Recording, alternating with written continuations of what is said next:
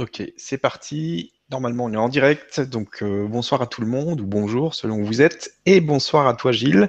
Content de te retrouver. La dernière fois, c'était pour un, soin collectif qui a été très, très apprécié. J'ai eu beaucoup de retours. Je crois que toi aussi. Donc, euh, merci beaucoup pour euh, nous avoir offert ça. C'était vraiment, c'était vraiment génial. Ce soir, c'est autre chose. Tu nous offres autre chose. C'est bien c'est euh, les maîtres dauphins. Donc, euh, tu, vas, tu vas nous en parler. Il y a des diapos, et puis on va voir ce qui vient par rapport aux diapos. Je crois que c'est comme d'habitude, hein, on n'a rien de prévu. Euh, il n'y a pas de texte de prévu en tout cas. donc, je vais te laisser y aller. Encore merci à toutes les personnes qui nous suivent, et je te laisse commencer. Tu me dis quand je mets les diapos, puis on, puis on Bonsoir Stéphane et bonsoir à tous et merci d'être encore présent au rendez-vous effectivement et merci pour toutes les personnes qui ont témoigné euh, de leur expérience lors du soin collectif dernier. C'était vraiment un moment euh, riche, puissant et qui, je le sais, continue à accompagner beaucoup de personnes. Donc c'est vrai que ça me réjouit. de nouvelles personnes qui commencent à le faire encore et encore. ces derniers jours, j'ai encore reçu des, messages. Donc voilà, si ça joue son juste rôle, c'est parfait. Ce soir, effectivement, on se, retrouve dans une autre énergie. Euh, il m'a été soufflé de vous présenter un peu euh, une première connexion à ces 14 fréquences des maîtres dauphins qui m'ont contacté en 2007, puis plus profondément en 2009. J'en ai un peu parlé lors des, des Vibra conférences euh, précédentes, en décembre et puis, et puis en mars. là, j'ai à cœur de vous les présenter un peu dans le détail. Qui sont-ils? Voilà, donc on va, on va aller fouiller ça. Bien sûr, ça reste une introduction, ça reste une première approche. Euh, on peut pas, en l'espace d'une heure et demie, bah, détailler vraiment toute la teneur ni de leur fréquence, ni de leur sens, ni de ce qu'on peut faire avec, comment ils peuvent nous accompagner, comment ils peuvent transformer nos vies, mais c'est déjà vous donner quelques, quelques informations sur le plan verbal, sur le plan explicite, mais aussi sur le plan vibrale, j'ai envie de dire, de manière à ce que euh, chacun puisse euh, commencer à faire sa connexion, faire son, cheminement, euh, et puis après, ben, persévérer, approfondir si vous le souhaitez. Donc les maîtres dauphins, en gros, c'est une fréquence en elle-même. C'est comme si on se disait, tiens, il y, a la, fréquence générale des archanges, il y a la fréquence des anges, il y a la fréquence des, euh, esprits de la nature, il y a la fréquence euh, euh, de peuples galactiques spécifiques. Eh bien, on pourrait se dire que la fréquence des maîtres dauphins est en soi une onde. À l'intérieur de cette onde, on va retrouver, comme dans une portée musicale, différentes notes de musique à un octave particulier qui vont chacune avoir une coloration singulière. Et donc, au sein de cette fréquence-là, 14 fréquences se sont présentées à moi dans un premier temps. Je vais vous les détailler et euh, et puis ensuite, euh, d'autres se sont présentées, mais ça sera pas forcément, on n'aura pas forcément le temps de les aborder ce soir. Euh, que je nomme à présent les, non pas les maîtres dauphins, mais les seigneurs dauphins, c'est-à-dire que on peut, on peut voir pas dans un sens de hiérarchie, mais un peu comme les anges et les archanges, disons qu'ils ont des attributions différentes qui vont chapeauter d'autres choses et qui vont être en résonance avec d'autres plans. Là, on va s'attacher à, détailler un peu les 14 maîtres dauphins. Leur message général, déjà, avant de les détailler un par un, c'est vraiment la joie, l'amour inconditionnel. Et l'un de leurs messages fondamentaux pour les humains, c'est euh, retrouver nous-mêmes cet instinct de vie, cet instinct de joie, cet instinct de plaisir, de facilité, de fluidité, pour vivre cette incarnation sans être dans une séparation entre notre matière et notre divinité, notre éther, sans être dans une dualité entre notre maison originelle et cette maison, la Terre, en étant vraiment dans la conciliation, dans le synchronisme entre ces différentes parts de nous. Leur message, c'est aussi, mais vous n'êtes pas obligé de souffrir, vous n'êtes pas obligé de lutter, ce n'est pas obligé d'être difficile. Les choses peuvent être euh, faciles, légères, et pour autant profondes moi, personnellement, ce message, euh, intellectuellement, euh, il m'allait très bien. Je pouvais me dire, mais oui, oui, j'avance vers ça. Et pourtant, dans ma vie, je pouvais être amené à lutter dans ma quête spirituelle, et j'en ai déjà parlé, je pouvais être amené à lutter, à avoir une volonté personnelle qui allait parfois entrer en contradiction avec mes aspirations profondes. Et c'est vraiment cette vibration qui m'a conquis et qui m'a permis de progressivement rentrer dans l'acceptation, dans l'accueil, dans l'abandon, à cette, à cette énergie, à cette fréquence, à cet état de conscience aussi, qui, nous permet d'ouvrir la bride et de retrouver notre, notre élan naturel, notre spontanéité, notre authenticité, avec un droit fondamental, une dignité et une légitimité à être soi, à être soi sous toutes nos facettes, dans tous les aspects de qui nous sommes, sans avoir à rougir, sans avoir à pâlir, en se sentant simplement en amour avec qui nous sommes, sans euh, fausse modestie, avec humilité à la fois, en étant simplement dans ce centre où on ne se compare pas, où on ne se pose pas la question de savoir comment ça va être perçu. Est-ce que je vais avoir droit à ma petite dose d'amour ou de reconnaissance? Et si j'agis euh, de telle manière, si je formule tel mot, euh, si euh, je renvoie telle apparence, mais en étant simplement dans l'honneur de moi, dans la plus grande simplicité, présence et à la fois puissance, un peu comme les enfants qui ne se posent pas la question, qui ne s'attachent pas non plus à un résultat, mais qui sont profondément dans l'être-té, dans la présence, dans tous les actes de leur vie. Et c'est retrouver vraiment cela que nous apporte cette fréquence. Alors bien sûr, elle est loin d'être la seule, elle n'est pas exclusive. Je dirais que j'ai un peu cette vision, euh, c'est un peu toutes les routes mènent à Rome. Et la fréquence delphique, au même titre que beaucoup d'autres qui ont euh, exactement dans, mes archétypes intérieurs la même valeur. Euh, elle va simplement prendre un angle différent, un peu comme si vous aviez une, une, maison, un studio, avec plusieurs fenêtres qui donnent sur des expositions différentes et vous, vous êtes à l'extérieur. Il va y avoir une fenêtre par laquelle vous allez avoir, si vous regardez à l'intérieur de la cabane, une certaine perspective. Et vous allez peut-être voir la cheminée, euh, la chaleur du bois, des flammes, etc. Et puis si vous contournez la cabane et que vous regardez à travers une autre fenêtre ou une porte vitrée, eh bien vous allez voir euh, euh, le coin cuisine ou le coin nuit. Et ça va vous apporter une autre indication, une autre coloration de ce qui se passe à l'intérieur de cette maison. Et eh bien là, c'est pareil, on pourrait se dire que euh, la fréquence delphique est l'une de ces fenêtres. Elle vous apporte une perspective, mais qui vous ramène toujours à une seule et même chose. Ça me paraît important de préciser ça parce que cette fréquence se veut universelle et son message aussi, c'est de ne pas opposer les différentes euh, traditions, les différentes approches, mais au contraire, elle peut se, elle peut se coller à n'importe quelle croyance, à n'importe quelle forme de foi ou de pratique, et elle se veut unitaire aussi. Elle veut pouvoir rassembler sans diviser, euh, en proposant simplement une approche différente, singulière, mais qui ramène toujours au même cœur, c'est-à-dire soit, soit dans son humanité et soit dans sa dimension la plus élevée, dans cette goutte de vie que nous portons tous. Je vais vous détailler donc ces, 14 fréquences et on va, on va commencer, euh, donc euh, Stéphane, s'il te plaît, le, diaporama. Voilà, donc normalement, ça doit être bon. Voilà, ça c'est bon. L'union entre la Terre et les terres, effectivement. Voilà, on peut passer. Euh, voilà, donc comme je vous le disais, 14 fréquences euh, qui, qui, permettent plusieurs sauts quantiques. Effectivement, les dauphins, non seulement l'animal, mais aussi et surtout, comme je l'ai déjà détaillé, la fréquence, c'est-à-dire l'esprit, ce qui se cache derrière cette fréquence, on pourrait presque se penser que les dauphins, s'ils existent sous la forme physique, c'est pour qu'on en ait un archétype. Mais derrière, il est bien question de l'état de conscience. L'état de conscience qui est celle du dauphin et qui est celle que nous pouvons adopter nous aussi. Et donc, dans cette démarche, ces 14 maîtres dauphins vont nous aider à nous élever au plan le plus élevé de notre être, c'est-à-dire ce qui vit depuis toujours en nous, ce que nous sommes, sans avoir de chemin en réalité à parcourir pour le retrouver, mais il nous aide en changeant de regard à atteindre en conscience à chaque instant cet état. Et donc on va passer du profane au sacré, c'est-à-dire de la dimension du petit être individualisé, humain, qui se prend euh, pour sa personnalité, pour sa construction égotique, pour euh, les conditionnements dans lesquels il se sent empêtré en termes de mémoire, de croyances, de peur, de liens toxiques, etc., de comportement, de dépendance, vers l'être sacré. C'est déjà une première étape et c'est un premier saut euh, qui va nous permettre de contacter une part de notre grandeur, qui va nous permettre de recontacter une part de notre légitimité, de se rendre compte qu'il y a autre chose qui vit à l'intérieur de nous et que même si on est dans notre dimension individualisée, eh bien, on peut quand même contacter toute la grandeur ou en tout cas une partie de la grandeur de qui nous sommes. Et à ce niveau-là, de l'espace sacré, on va renouer aussi avec différentes parts de nous, notre enfant sacré, notre homme sacré, notre femme sacrée.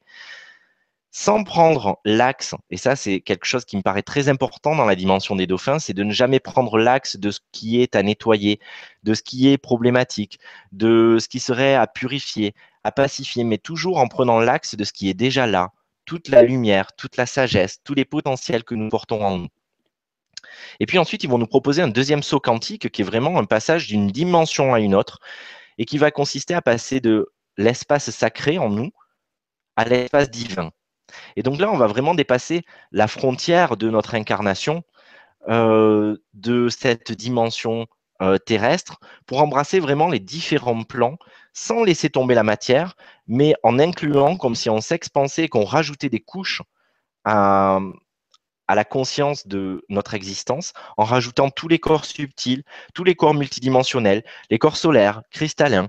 Et donc là, on va aller embrasser vraiment la dimension de notre être-té la plus totale au sens de être divin.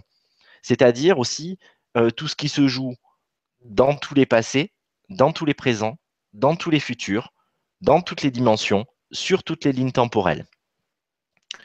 Et enfin, ils vont nous proposer un autre saut qui va être celui de la conscience individuelle à celui d'abord de l'essence au sens collectif du terme, c'est-à-dire la goutte d'individualité que je suis, qui va se fondre dans une entité collective, qui va elle-même se fondre dans celle de la source. Donc c'est vraiment au travers de ces 14 fréquences, un peu comme un jeu de loi, ce processus-là qu'il nous propose. Alors ce processus, on peut le suivre de manière euh, linéaire, j'ai envie de dire, mais on peut aussi tout simplement faire appel à notre intuition, se mettre en résonance et laisser le dauphin le plus approprié pour nous accompagner dans l'étape de vie dans laquelle nous sommes, euh, se présenter spontanément à nous, que ce soit à travers une vision, une claire audience, un clair ressenti, ou tout simplement, même si on n'a pas ces données-là, parce que c'est très ludique avec eux, il y a, de la facilité, il y a de la fluidité, et eh bien simplement les, les laisser venir en nous et agir d'eux-mêmes en leur ouvrant la porte de notre cœur. On peut passer. Voilà, merci. Donc, comme je vous le disais, les axes des maîtres dauphins, ça va être la joie, la paix, l'amour, Cultiver le regard de perfection, la liberté, la légèreté, la facilité, la profondeur, l'enfant libre multidimensionnel. Donc je vais détailler un peu ces points parce qu'effectivement, souvent dans une démarche spirituelle, dans une quête, on a tendance à transposer euh, les comportements et les fonctionnements que nous avons dans notre société traditionnelle. Et on se met un peu une pression, et je croise tous les jours des gens en soins, en accompagnement, en formation qui me disent Ouais, mais j'ai peur de pas y arriver, j'ai l'impression que je vais louper le coche, euh, j'ai beaucoup purifié, j'ai beaucoup nettoyé, mais je sens qu'il en reste encore et je voudrais pas louper la vague. Euh, je pense que j'ai une mission et qu'il faut que je sois au rendez-vous de cette mission, sinon, ben, quelque part, je, je vais avoir le sentiment de trahir euh, mon âme, de trahir mes guides, de trahir ce pourquoi je suis ici. Et les dauphins, ils nous apportent une vision complètement décomplexée. C'est, hey, profitez, tout est là. Vous n'avez rien à faire, vous avez simplement à être. Et tout ce que vous êtes déjà va irradier dans votre champ, donc réjouissez-vous. Même si vous ne vous rendez pas compte de tout ce que vous portez comme trésor, eh bien, simplement si vous ouvrez cette porte, vous allez permettre à cette quintessence de se répandre. Donc déjà, ça nous enlève un poids ça nous enlève euh, une pression et on peut vraiment se laisser aller à être, à vivre ce que nous sommes.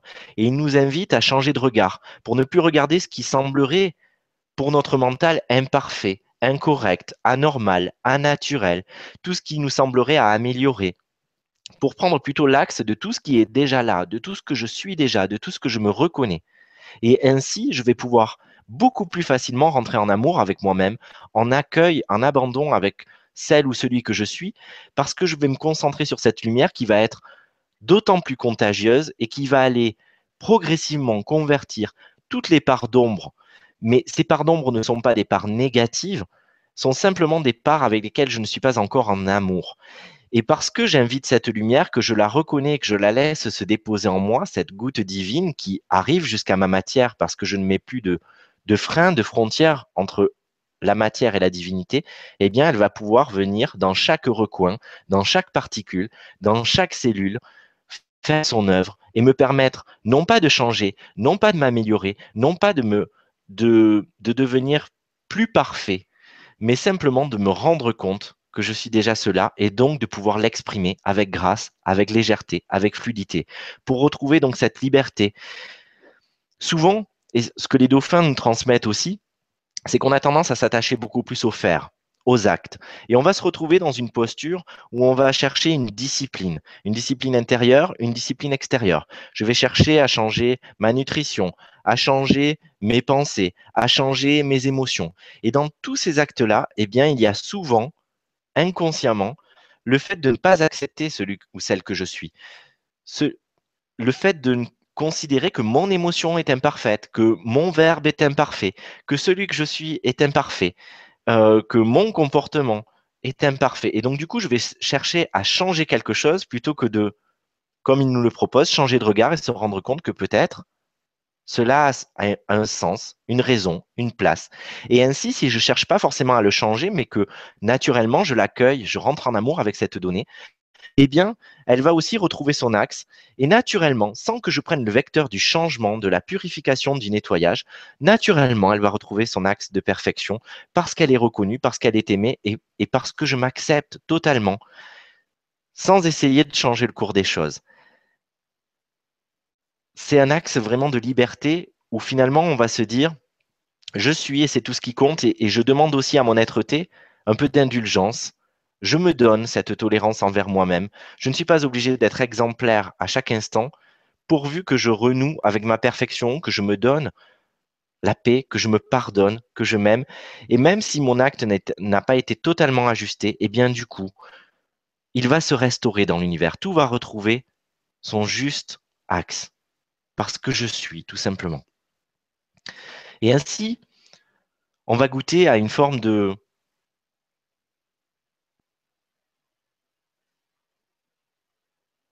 lâcher prise. Mais ce terme, il est beaucoup galvaudé aussi. J'aime beaucoup le terme d'accueil, moi, de d'abandon.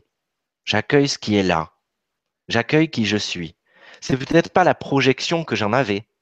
J'aurais peut-être aimé être quelqu'un d'autre. Peut-être que la société, que ce soit la société classique ou la société spirituelle, me renvoie une image de qui je devrais être, de quelle devrait être ma mission. Et pourtant, quand je m'ouvre à cette énergie des maîtres dauphins, eh bien, il m'invite, il me donne le droit l'autorisation à être simplement qui je suis, sans avoir quoi que ce soit à faire pour cela, mais simplement à renouer avec le fait que je le suis déjà. Et plus j'en prends conscience, plus je le laisse vivre en moi, et plus la puissance s'invite dans chaque parcelle de qui je suis. Et donc, du coup, ainsi, je suis déjà en train de m'accomplir. Je suis déjà en train de vivre ma mission parce que j'irradie toute ma lumière, sans avoir besoin de faire un grand ménage de printemps. Le ménage de printemps se fait de lui-même, parce que la lumière appelle la lumière. Et ainsi, je regoute aussi à cet enfant, à cet enfant qui que je n'ai pas perdu, même si je suis devenu parfois un, adulte, qui s'est rigidifié, qui s'est enfermé dans des, concepts, dans des images, dans des projections, dans ce qu'il pense être ses blessures identitaires. Et je peux renouer avec bah, ce plaisir instantané, ce centrage qui a toujours été là. Mais c'est un peu comme si on était des émetteurs-récepteurs. Et c'est aussi ça que nous disent les dauphins. En fait, vous avez l'impression que vous êtes sur un axe linéaire et que vous devez purifier certaines choses pour arriver au moment où vous allez regoûter à votre perfection, alors qu'en fait, vous êtes comme un transistor. Vous avez capté euh, 10 000 chaînes à la fois, 10 000 stations radio. Et en fait, il y en a une qui est votre radio fétiche, qui est toujours connectée quand vous allumez votre transistor et c'est celle de votre mental, c'est celle de votre identité incarnée, c'est celle de qui vous pensez être.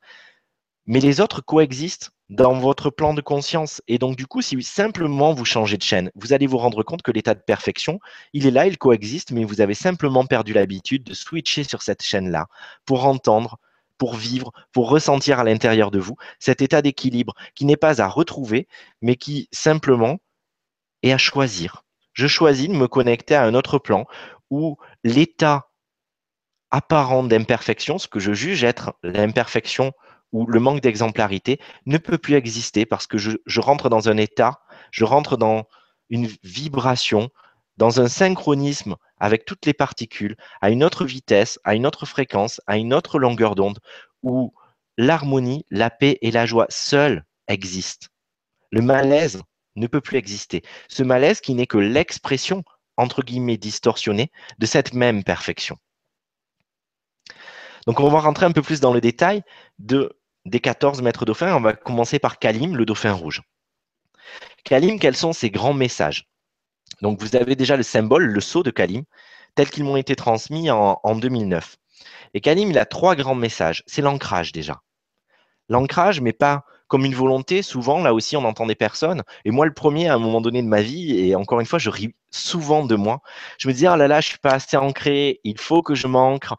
Euh, il faut que je, je prenne un processus, que j'utilise un protocole particulier pour m'ancrer. Alors qu'en réalité, Kalim, ce qu'il nous dit, en tout cas, c'est ce qu'il nous propose. Mais encore une fois, écoutez votre résonance intérieure. Il nous dit, ben, l'ancrage, c'est le résultat.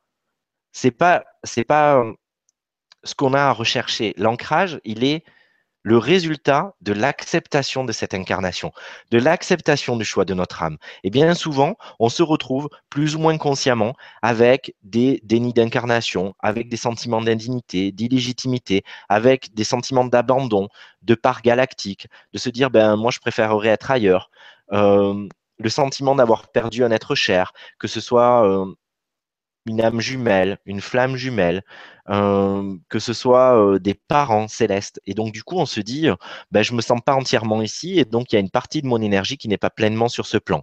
Kalim nous aide à renouer naturellement avec le choix de notre âme de venir vivre cette expérience et avec toute la joie, l'excitation que ça a provoqué en nous de venir vivre cette expérience qu'on considérait comme un immense terrain de jeu et non pas comme euh, un endroit presque de purgatoire dans lequel on est enfermé dans une dualité, dans des contradictions.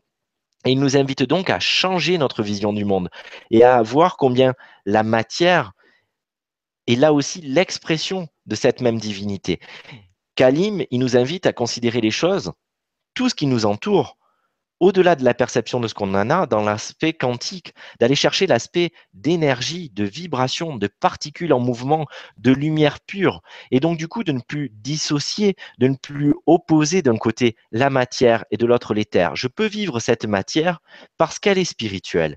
Je n'ai pas besoin de la spiritualiser elle l'est déjà, j'ai simplement besoin de me rendre compte qu'elle l'est. Et ainsi, je n'ai plus de frein à vivre cette matière, à vivre ce que je pouvais auparavant considérer comme profane. Je peux pleinement m'honorer et honorer mon essence, mon moi profond, mon moi supérieur, en me baignant dans cette matière, en la vivant, sans entrave. Mais ce qui va faire la différence, c'est la conscience, le regard, la vision que je vais en avoir. Et parce que je m'autorise à en avoir une vision divine, alors cela prend tout son sens. Et alors, du coup, la résultante est là. J'accepte de m'ancrer. L'ancrage est présent et je n'ai plus besoin de le rechercher. Encore une fois, parce qu'il est le résultat de ce processus où je ne suis plus en contradiction, en contrariété avec le choix profond de mon essence. On arrive ensuite à la dimension de Champatakir. Champatakir, donc c'est son nom galactique. Certains ont des noms galactiques, d'autres ont d'autres noms. Je les ai vraiment pris pour argent comptant, comme ils me les ont donnés, sans chercher à réfléchir, à juger, à me poser de questions. Simplement, donc je vous les livre comme ils se sont présentés à moi. Et Champatakir, donc, il vibre à la couleur orange. Kalim vivrait à la, couleur rouge. On pourrait se dire, on peut les associer au chakra. Oui et non, parce qu'ils euh, suivent aussi d'autres logiques dans le corps. Euh, donc, je vous invite plutôt à les prendre dans le symbole, à la fois dans le sceau, dans leur nom, euh, qui est un peu comme un mantra. Et la fréquence de Champatakir nous amène à apprivoiser nos peurs. Là où aussi, on a souvent tendance à avoir peur de sa peur. Et quand on a peur de sa peur, eh bien, souvent, soit on lutte contre, soit on la fuit. Et Kalim, euh, pardon, Champatakir nous explique que notre peur, c'est l'un de nos de nos plus précieux alliés, et que dans cette peur se cache toujours un trésor caché. Si on arrête de la fuir, si on arrête de lutter contre et de se battre, eh bien, on va pouvoir l'accueillir, la regarder sans fusionner avec, et on va pouvoir voir tout ce qu'elle cache, tout ce qu'elle peut nous offrir. Et c'est un peu comme si la médaille se retournait, qu'on allait pouvoir voir toute la beauté, tous les aspects sculptés, travaillés de cette, cette euh, médaille. Et du coup, on va pouvoir rentrer en amour, en acceptation, en paix avec cette part de nous et on va rentrer dans l'état de grâce. On va se rendre compte que cette part ne nous veut pas de mal. Ni la cellule, la part de nous qui porte cette peur, ni la peur elle-même qui est simplement la résultante d'un désordre, d'un déséquilibre énergétique. Hop, plus de lumière. C'est le noir. Il y a un faux contact. Excusez-moi. Bon, ça ne revient pas. Ouais. C'est pas grave. On va, on va continuer comme ça. Champatakir nous invite donc aussi à, à contacter la non-dualité dans le prolongement de ce que Kaline nous a apporté, la non-dualité du corps et de l'esprit. Il nous invite donc à, nous rendre compte combien, si je touche mon corps, je suis en train de travailler sur des mémoires, je suis en train de travailler sur mes corps éthérés. Et là aussi, il nous invite à contacter la physique quantique, mais sans avoir besoin de prendre l'angle de l'expertise, de comprendre forcément tout ce qui se passe. Mais donc, du coup, si je me masse ou si je me fais masser, si je suis en train de m'occuper même de l'aspect esthétique de mon corps, eh bien, en réalité, je suis en même temps en train de travailler sur des aspects très profond de mon être. Aujourd'hui, on le voit à travers des techniques. Euh, je pense aux coupes énergétiques. Si je vais me faire couper les cheveux et que je travaille sur des mémoires, euh, je vais le travailler. Euh, si je vais me faire faire un, soin en shiatsu, par exemple, euh, et on va voir que même si je prends le point d'entrée du corps, ça va réagir sur mon corps émotionnel, sur mon corps énergétique, sur mon corps spirituel. Et de la même manière, et c'est ce que montre aussi l'homéopathie, par exemple, euh, je vais utiliser un procédé physique euh, ou, un procédé énergétique. Je vais travailler euh, euh, dans une séance de Reiki, dans une séance de PMT. Je vais prendre des, granules, des, granions, des granions qui ne portent aucune substance active et pour autant, ça va pouvoir venir rejaillir sur mon corps. Donc là, il vient nous inviter à cette non-dualité. Euh, c'est pas parce que je suis spirituel, que je ne dois m'occuper que de mon esprit, que je ne dois m'occuper que de mon aspect euh, émotionnel. Je peux aussi prendre l'axe du corps en, ayant l'ouverture d'esprit de me dire que ça va rejaillir sur tous les plans de mon être. Parce qu'un peu comme l'image de la cabane tout à l'heure, eh bien, ce n'est qu'un angle différent, qu'un véhicule, qu'une porte, qu'une perspective qui peut rejaillir sur l'ensemble de qui je suis. Encore faut-il s'y ouvrir. Et donc, Champatakir nous ouvre cette porte et nous invite à être dans cette euh, interdépendance totale, eh bien, j'utilise l'énergie parce qu'à ce moment-là, c'est l'aspect éthéré qui se présente à moi comme étant le véhicule le plus parfait à cet instant pour, cet aspect de ce que je travaille, de ce que je vis, de ce que j'expérimente. Et à un autre moment, je vais prendre l'autre, l'autre biais. Et tout est parfait dedans, tout est juste et il n'y a pas de limitation. Et enfin, Champatakir nous invite à goûter aussi à une première étape de l'aspect sacré, au travers de la sensualité, de la sexualité sacrée, du mouvement et de retrouver l'ondulation de la vie, de cette onde de vie à l'intérieur de nous, de cette danse qui se joue. Et ça rejoint un peu euh, la dynamique ayurvédique, euh, la Shakti, la Kundalini, euh, et de voir cette ondulation et renouer avec cette danse qui se fait, y compris quand on a l'impression qu'on est immobile, y compris quand on a l'impression que rien ne se passe dans notre vie, qu'on a l'impression d'être au point mort, qu'on a l'impression de vivre des, des limites des stagnations, eh bien, Champatakir, il va renouer avec le mouvement intérieur autant qu'avec le mouvement extérieur. Il va nous inviter, y compris dans un moment de silence, y compris dans un moment d'apparent immobilisme, à danser à l'intérieur de nous, à renouer avec la pulsation de nos cellules, avec la pulsation de la vie, avec la pulsation aussi de notre cœur, avec la pulsation de notre cerveau, de notre ventre, et ainsi à renouer avec cette danse et à s'amuser de cette danse. Il nous invite aussi à rentrer en contact avec nous-mêmes et avec les différents plans de notre être, de notre ego à notre être sacré, dans la rencontre à l'autre, dans l'amour, mais aussi dans l'accueil de nos instincts dont on n'a plus à avoir peur parce qu'il nous permet de les revisiter dans un axe sain, qui n'est plus le regard euh, empreint des conditionnements, de l'aspect vil de l'humain, de ce qu'on peut connaître de notre histoire, des mémoires collectives avec lesquelles on n'est pas encore en paix, des aspects prédateurs, des aspects victimes, pour rentrer vraiment là aussi dans l'aspect spontané, pur, virginal de l'enfant qui ne se pose pas la question de savoir ce qui est bien et mal, mais qui est simplement à l'écoute et finalement dans un amour incarné. On va passer à présent à, à le dauphin jaune, maître dauphin jaune, qui lui aussi nous délivre trois grands axes.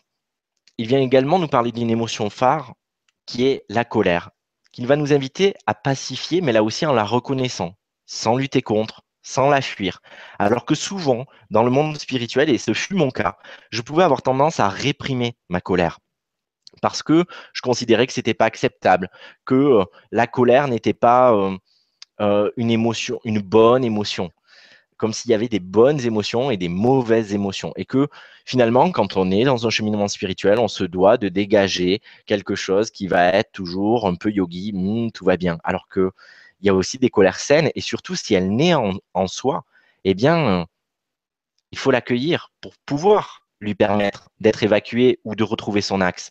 Si je peux faire en sorte qu'elle ne naisse pas en moi, parfait. Mais si elle naît un temps soit peu, et c'est ce que vient nous dire Alimpaga, reconnaissez-la comme un enfant qui pleure. Arrêtez de lutter contre, arrêtez d'être en contrariété avec cette part de vous qui ne vous veut pas du mal, qui n'est pas mauvaise, qui n'est pas imparfaite, qui vous délivre simplement un message. Et plus vous allez rentrer en accueil avec cette part, sans la juger, et plus naturellement le processus d'autorégulation va se faire parce que la vie est cette autorégulation et qu'en réalité, ça ne vous demande aucun effort d'être dans la guérison, d'être dans le nettoyage, d'être dans l'harmonisation. Ce qui demande un effort, c'est de retenir cette autorégulation qu'est la vie. Et si je suis trop dans le fait de vouloir traverser la vie avec ma volonté personnelle, plutôt que d'accueillir la vie avec ma volonté divine, à travers ce regard-là, eh bien du coup, je bloque ce processus d'autorégulation en cherchant le pourquoi, en cherchant le comment, en m'attachant aux circonstances, plutôt que de me laisser traverser par ce flot sans rien attacher, sans rien retenir, et en laissant donc cette colère se vivre sans considérer qu'elle est identitaire, elle est peut-être simplement une expérience que je vis, elle me traverse, elle a peut-être effectivement une résonance, mais elle n'est pas une fin en soi. Et elle va pouvoir disparaître, se convertir d'elle-même parce qu'elle ne me pose plus de problème, elle ne m'insécurise plus. Je ne suis plus en train de juger si elle est acceptable ou non, de savoir comment l'extérieur va me considérer aussi si je vis cette colère. Ce qui ne veut pas dire que cette colère ne doit pas être canalisée, qu'on ne doit pas avoir une maîtrise sur la forme qu'elle va prendre, sur comment on va l'exprimer, mais simplement déjà la reconnaître, sans la réprimer, sans la juger ou sans fusionner avec elle. Ralimpaga nous invite aussi à naître au féminin ou au masculin sacré. Donc là, on est vraiment dans cette octave qui nous permet de switcher du profane au sacré. On est vraiment sur cette première trinité avec Kalim, Champatakir et Ralimpaga qui nous invite à contacter vraiment que nous ne sommes pas qu'un corps, que nous ne sommes pas que des êtres humains incarnés, que nous ne sommes pas simplement des êtres de souffrance, des êtres de labeur, des êtres de devoir, euh, des êtres de loyauté, de fidélité qui doivent euh, faire perdurer un clan, des êtres qui finalement se cantonnent euh, à la construction aussi de la personnalité, de ce qu'ils pensent devoir faire, du devoir aussi de, de, devoir faire perdurer les mémoires qui leur ont été transmises, les valeurs, la morale, etc. Mais contacter vraiment cette dimension de je suis au-delà de cela. Et là, je suis en train de contacter déjà des plans plus subtils. Je suis en train de contacter euh, une partie de l'énergie de mon cœur. Je suis en train de contacter que quelque part, il y a un prêtre, une prêtresse euh, qui vit en soi et que, et que du coup, cette conscience peut donner de la consistance, peut donner de la dignité, peut donner de la légitimité et de la force à vivre cette existence, mais aussi à vivre concomitamment d'autres plans d'existence. Et ainsi, il vient nous interroger sur notre part d'identité, en nous invitant à faire l'inventaire entre ce que nous pensons être et ce que nous sommes. Il nous invite donc à contacter de nouvelles couches et à ne plus nous identifier uniquement à ce que nous palpons, à ce que nous voyons, à ce que nous ressentons, à ce que nous percevons, mais à nous ouvrir simplement à un état de conscience plus large, même si on ne le perçoit pas, même si on ne le voit pas, même si on ne le sent pas. Et ainsi, encore une fois, d'ouvrir la porte à un peu plus de qui nous sommes. Et quand nous rentrons avec Ralimpaga dans cette donnée et que nous faisons l'inventaire de toutes les croyances limitantes, de toutes les mémoires limitantes que nous pouvons porter, eh bien ainsi, c'est un appel à ouvrir la porte à cette autorégulation qui, encore une fois, sans prendre l'axe de je vais travailler telle mémoire, je vais travailler telle croyance, je vais travailler tel lien de loyauté, va me permettre de rentrer dans cette pacification, cette autorégulation, cette harmonisation naturelle parce que j'ouvre la porte à ce que je suis de plus large, de plus grand, à ce que je suis véritablement et pas à ce que les circonstances, les plans d'incarnation que j'ai choisis avec les justes épreuves, les justes circonstances pour m'amener à contacter qui je suis, euh, m'ont fait vivre. souvent j'ai fusionné avec ces circonstances et donc je pense que je suis cela, je pense que je suis cette tristesse, je pense que je suis ces épreuves, je pense que je suis maudit ou je pense que je suis chanceux. Alors qu'en réalité, si je me détache de ça et que je prends ce flot et que je renoue en dézoomant avec ce, qui se cache derrière, cette conscience observatrice, eh bien là, je trouve un point de neutralité qui me permet d'être beaucoup plus dans l'abandon, dans l'accueil, mais aussi dans le pouvoir créateur. Mais le pouvoir créateur juste qui ne m'épuise plus, qui ne me demande plus d'être un moteur dans ma conscience, dans mes pattes, dans mes jambes et de m'épuiser. Quelque chose qui me permet d'être finalement en accueil avec le monde qui m'entoure, déjà sur ce plan-là, et donc du coup, dans l'être magnétique que je suis aussi, d'attirer les justes circonstances et de vivre la loi de la résonance sans avoir besoin de chercher à la contrôler. Je rentre dans une forme de première maîtrise. On va aller vers la deuxième trinité à présent, euh, qui est la trinité du cœur dans l'énergie des maîtres dauphins, avec l'étoile atlante qui est le dauphin vert. C'est un dauphin très important, ils le sont tous, mais ce qui est intéressant dans, le dauphin euh, vert, étoile atlante, c'est que, ben, comme son nom l'indique, il nous éveille à notre dimension atlante et donc à toutes les mémoires résiduelles, à toutes les non-pacifications que nous pouvons avoir encore avec ce plan et qui font qu'on se prive de certains potentiels. Et le fait de ne pas être en harmonie avec cela peut aussi jouer sur le plan physiologique, organique, sur des dérèglements que nous pouvons nous faire vivre simplement parce que nous ne sommes pas en paix, en amour, en accueil, avec des parts de nous, avec des parts de notre histoire, avec des éléments, des expériences qui, encore une fois, ne sont pas forcément identitaires, mais font partie du processus d'existence de notre âme depuis le début de sa création en tant qu'entité individualité jusque dans le futur à son retour à la source. Et donc, du coup, là-dedans, il va nous inviter à recontacter cela, à changer de regard aussi dessus pour pouvoir le vivre au travers de la vérité de ce qui s'est réellement passé, de pouvoir se mettre en paix avec ces données et donc, du coup, de stimuler aussi notre processus d'auto-guérison sur tous les plans, sur le plan émotionnel, sur le plan énergétique, sur le plan éthique, parce qu'il y a vraiment souvent avec, euh, euh, cette donnée Atlante, et j'en ai déjà un peu parlé, la notion d'avoir l'impression d'avoir fauté, que ce soit dans, dans, les sphères galactiques ou que ce soit dans les anciennes civilisations, et d'avoir joué un rôle dans la, dans, dans la, ouais, la perte de ces civilisations, dans leur chute. Et donc, Étoile Attente nous permet de visiter cela avec, un autre, avec une autre perspective et donc du coup de renouer aussi avec tous les potentiels que, dont on s'est amputé parce qu'on s'est dit, eh bien, au moins, euh, par peur de refaire du mal, eh bien, si je bride mon pouvoir, eh bien, je suis sûr de ne plus en refaire parce que je doute de ma propre éthique, je doute de mon propre de ma propre capacité de discernement. Et j'ai peur peut-être d'être manipulé et de, même si je veux le bien, de faire le mal. Et donc, du coup, je me limite. Et toi, l'attente me permet donc de me libérer de cela.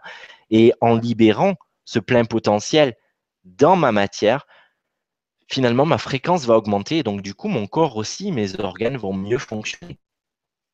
Il nous invite aussi à contacter l'air que nous respirons et à travers la respiration, l'expiration en sortant tout ce qui est désuet, tout ce qui est obsolète, tout ce qui ne nous appartient plus, qui n'existe déjà plus, à sortir du passé pour revenir dans le présent, au travers de chaque inspiration, et à retrouver finalement de manière assez ludique, assez simple, ce moment présent. On en parle beaucoup du moment présent. Il y a beaucoup d'approches du moment présent qui sont très belles. Mais souvent, je croise aussi des personnes qui me disent Ouais, mais moi, j'y arrive pas ou j'y arrive pas encore. J'ai beau essayer euh, de, lire ou de suivre certaines méditations, ben, l'instant présent, j'y suis pas et je suis souvent dans la projection à un futur. Je suis souvent en train de ressasser des éléments passés, que ce soit un passé de cette journée ou un passé plus lointain. Et j'arrive pas à être pleinement dans ce présent où le temps va se dilater et où finalement il atteint un instant d'éternité où tout le champ des possibles est ouvert à l'infini. Et toi, l'Atlante, simplement en se connectant à sa fréquence, me permet de goûter à cela, sans difficulté, sans avoir besoin de prendre un protocole particulier, mais simplement en renouant avec son énergie, avec laquelle, dans l'émetteur récepteur, dans le transistor que je suis, je vais me synchroniser avec et je vais simplement la laisser se diffuser. C'est ça qui est intéressant dans cette démarche des maîtres dauphins, c'est que finalement, je suis euh, comme une parabole, je capte une fréquence, et puis je la laisse se diffuser en moi et elle fait son œuvre. Je n'ai pas besoin d'être émissif, je n'ai pas besoin d'être dans une position où je vais chercher comment ça se passe. Je la laisse être et j'utilise ma configuration usine qui est d'être un émetteur-récepteur et je n'ai pas besoin de me demander comment ça fonctionne. Les parts de moi les plus profondes le savent déjà. De la même manière que je ne me pose pas la question de savoir comment je respire ou comment je fais battre mon cœur et ça ne m'empêche pas de m'en saisir. De la même manière que ça, ne m'empêche pas de me saisir de la loi de la gravité pour être pleinement attaché, accroché à cette terre. Et l'Atlante donc me permet de renouer aussi avec toutes ces lois physiques et d'en jouir, de les vivre, même si je ne les comprends pas, même si je ne sais pas qu'elles existent, même si je ne les conceptualise pas, même si elles ne font pas partie de mes archétypes intérieurs. Grâce à cette fréquence notamment, je peux me reconnecter et en vivre la pleine puissance dans un sens harmonique pour mon être. Nous avons ensuite euh, Chanela, le dauphin rose. Chanela, c'est un bonbon d'amour. Alors, je parle souvent de Chanela de manière féminine, même si ces énergies n'ont pas cette notion de polarité. Mais Chanela, pour moi, c'est un peu comme une mère divine, version delphique. Et c'est une énergie qui m'a profondément, profondément touché, qui est vraiment venue me cueillir, euh, qui, m'a apporté tellement d'amour, tellement de douceur, et qui a eu raison de beaucoup de mes, de mes réticences. C'est un dauphin qui qui porte vraiment ce qu'on peut retrouver et qu'on peut reconnaître à l'ensemble des dauphins, cet, aspect d'amour inconditionnel, de non-jugement, de compassion, de gratitude, de paix, de pardon évidemment, mais avant tout envers soi-même. C'est un dauphin qui nous invite à visiter cet espace où il n'y a plus de conflit intérieur, où nous ne sommes plus en train de privilégier une part ou une autre de notre être, en laissant encore des parts de nous sur le bas-côté de la route parce qu'elles seraient indignes de ce à quoi on veut arriver, de ce qu'on voudrait atteindre. Non, Chanela, c'est OK, je suis là et je te prends dans mes bras et tu retournes dans la matrice. Et simplement, dans ma présence, si tu m'ouvres tes bras, ton cœur et que tu me laisses couler en toi, tu ne risques plus rien. Je te rassure, je te ramène à ta perfection parce que je vois ta perfection, là où toi-même tu ne la vois pas et où tu peux te faire croire à l'illusion d'imperfection. Alors laisse-moi voir, laisse-moi te permettre de voir au travers de mon regard, de ce regard de la mère qui contemple son enfant et qui elle seule peut voir tout ce qu'il porte, même si elle ne peut pas le nommer, même si elle ne le réfléchit pas, même si elle ne l'analyse pas, mais elle le sait, elle le ressent. Et une seule chose peut lui permettre de contacter cela, c'est l'amour qu'elle a pour son enfant. Et Chanela nous apporte tout cet amour comme si c'était notre mère originelle, notre mère divine, et nous invite au travers donc de son regard avoir tout ce que nous sommes, même si nous ne l'avions jamais contacté. Et parce que nous arrivons à le percevoir, toutes les, tous les petits parasites sur l'onde, euh, un peu comme quand on est en voiture et qu'on on, roule et il y a des parasites et on n'entend pas euh, exactement la chanson ou l'émission, eh bien, tous ces parasites volent un éclat et de nouveau, on a une émission parfaite et une diffusion parfaite de la radio. Et donc, du coup, on n'est plus en train de vivre notre onde de perfection parasitée, on est en train de la vivre dans sa dimension harmonique et on renoue naturellement avec euh, cette légèreté, cette évidence d'être qui nous sommes, même si nous ne nous définissons plus comme nous, y inviter Ralimpaga, c'est-à-dire je peux être, je peux vivre le je suis sans avoir besoin de définir ce que revêt le je suis. Dès que je commence à définir je suis, alors je suis accompagnant, euh, je suis euh, Gilles Delieuse, je suis euh, un artisan de lumière, je suis ceci ou je suis cela, je suis déjà en train de m'éloigner parce que je suis en train déjà de fermer la porte à tellement de champs des possibles. Je suis, ça épouse toutes les émanations de mon être. Et c'est ce que je connecte aussi avec Chanela. Je n'ai pas besoin de le savoir, je n'ai pas besoin de le rentrer dans une typologie, dans des archétypes pour le vivre, pour le contacter et pour en ressentir cette vibration au plus profond de moi, où chaque particule est en train de tressauter, de, se réaligner, un peu comme s'il y avait des agencements moléculaires à l'intérieur de moi et que je, je prenais conscience d'une expansion, d'une densité et d'une consistance différente, simplement parce que je suis en harmonie avec la totalité des plans de mon être. Ça passe donc aussi par la compassion. Si une part est en souffrance à l'intérieur de moi, eh bien, j'évite de la considérer comme un boulet. Je vais avoir de la compassion pour cette part de moi. Et Chanela nous invite donc à être nous aussi une bonne mère pour toutes ces parts et à pouvoir les bercer, les cajoler, les rassurer, les apaiser, pour qu'elles retrouvent leur axe. Parce que je ne doute pas de leur perfection, mais je me rends simplement compte qu'elles vivent un moment d'interférence. Et simplement parce que moi-même, je me hisse au niveau de leur perfection, je fais finalement le dérivatif qui va leur permettre de le contacter au travers de moi parce qu'ils n'arrivent plus à contacter leur perfection en direct. Et parce que je les ramène à la contacter, après, ça va pouvoir recouler directement sur leur axe vertical.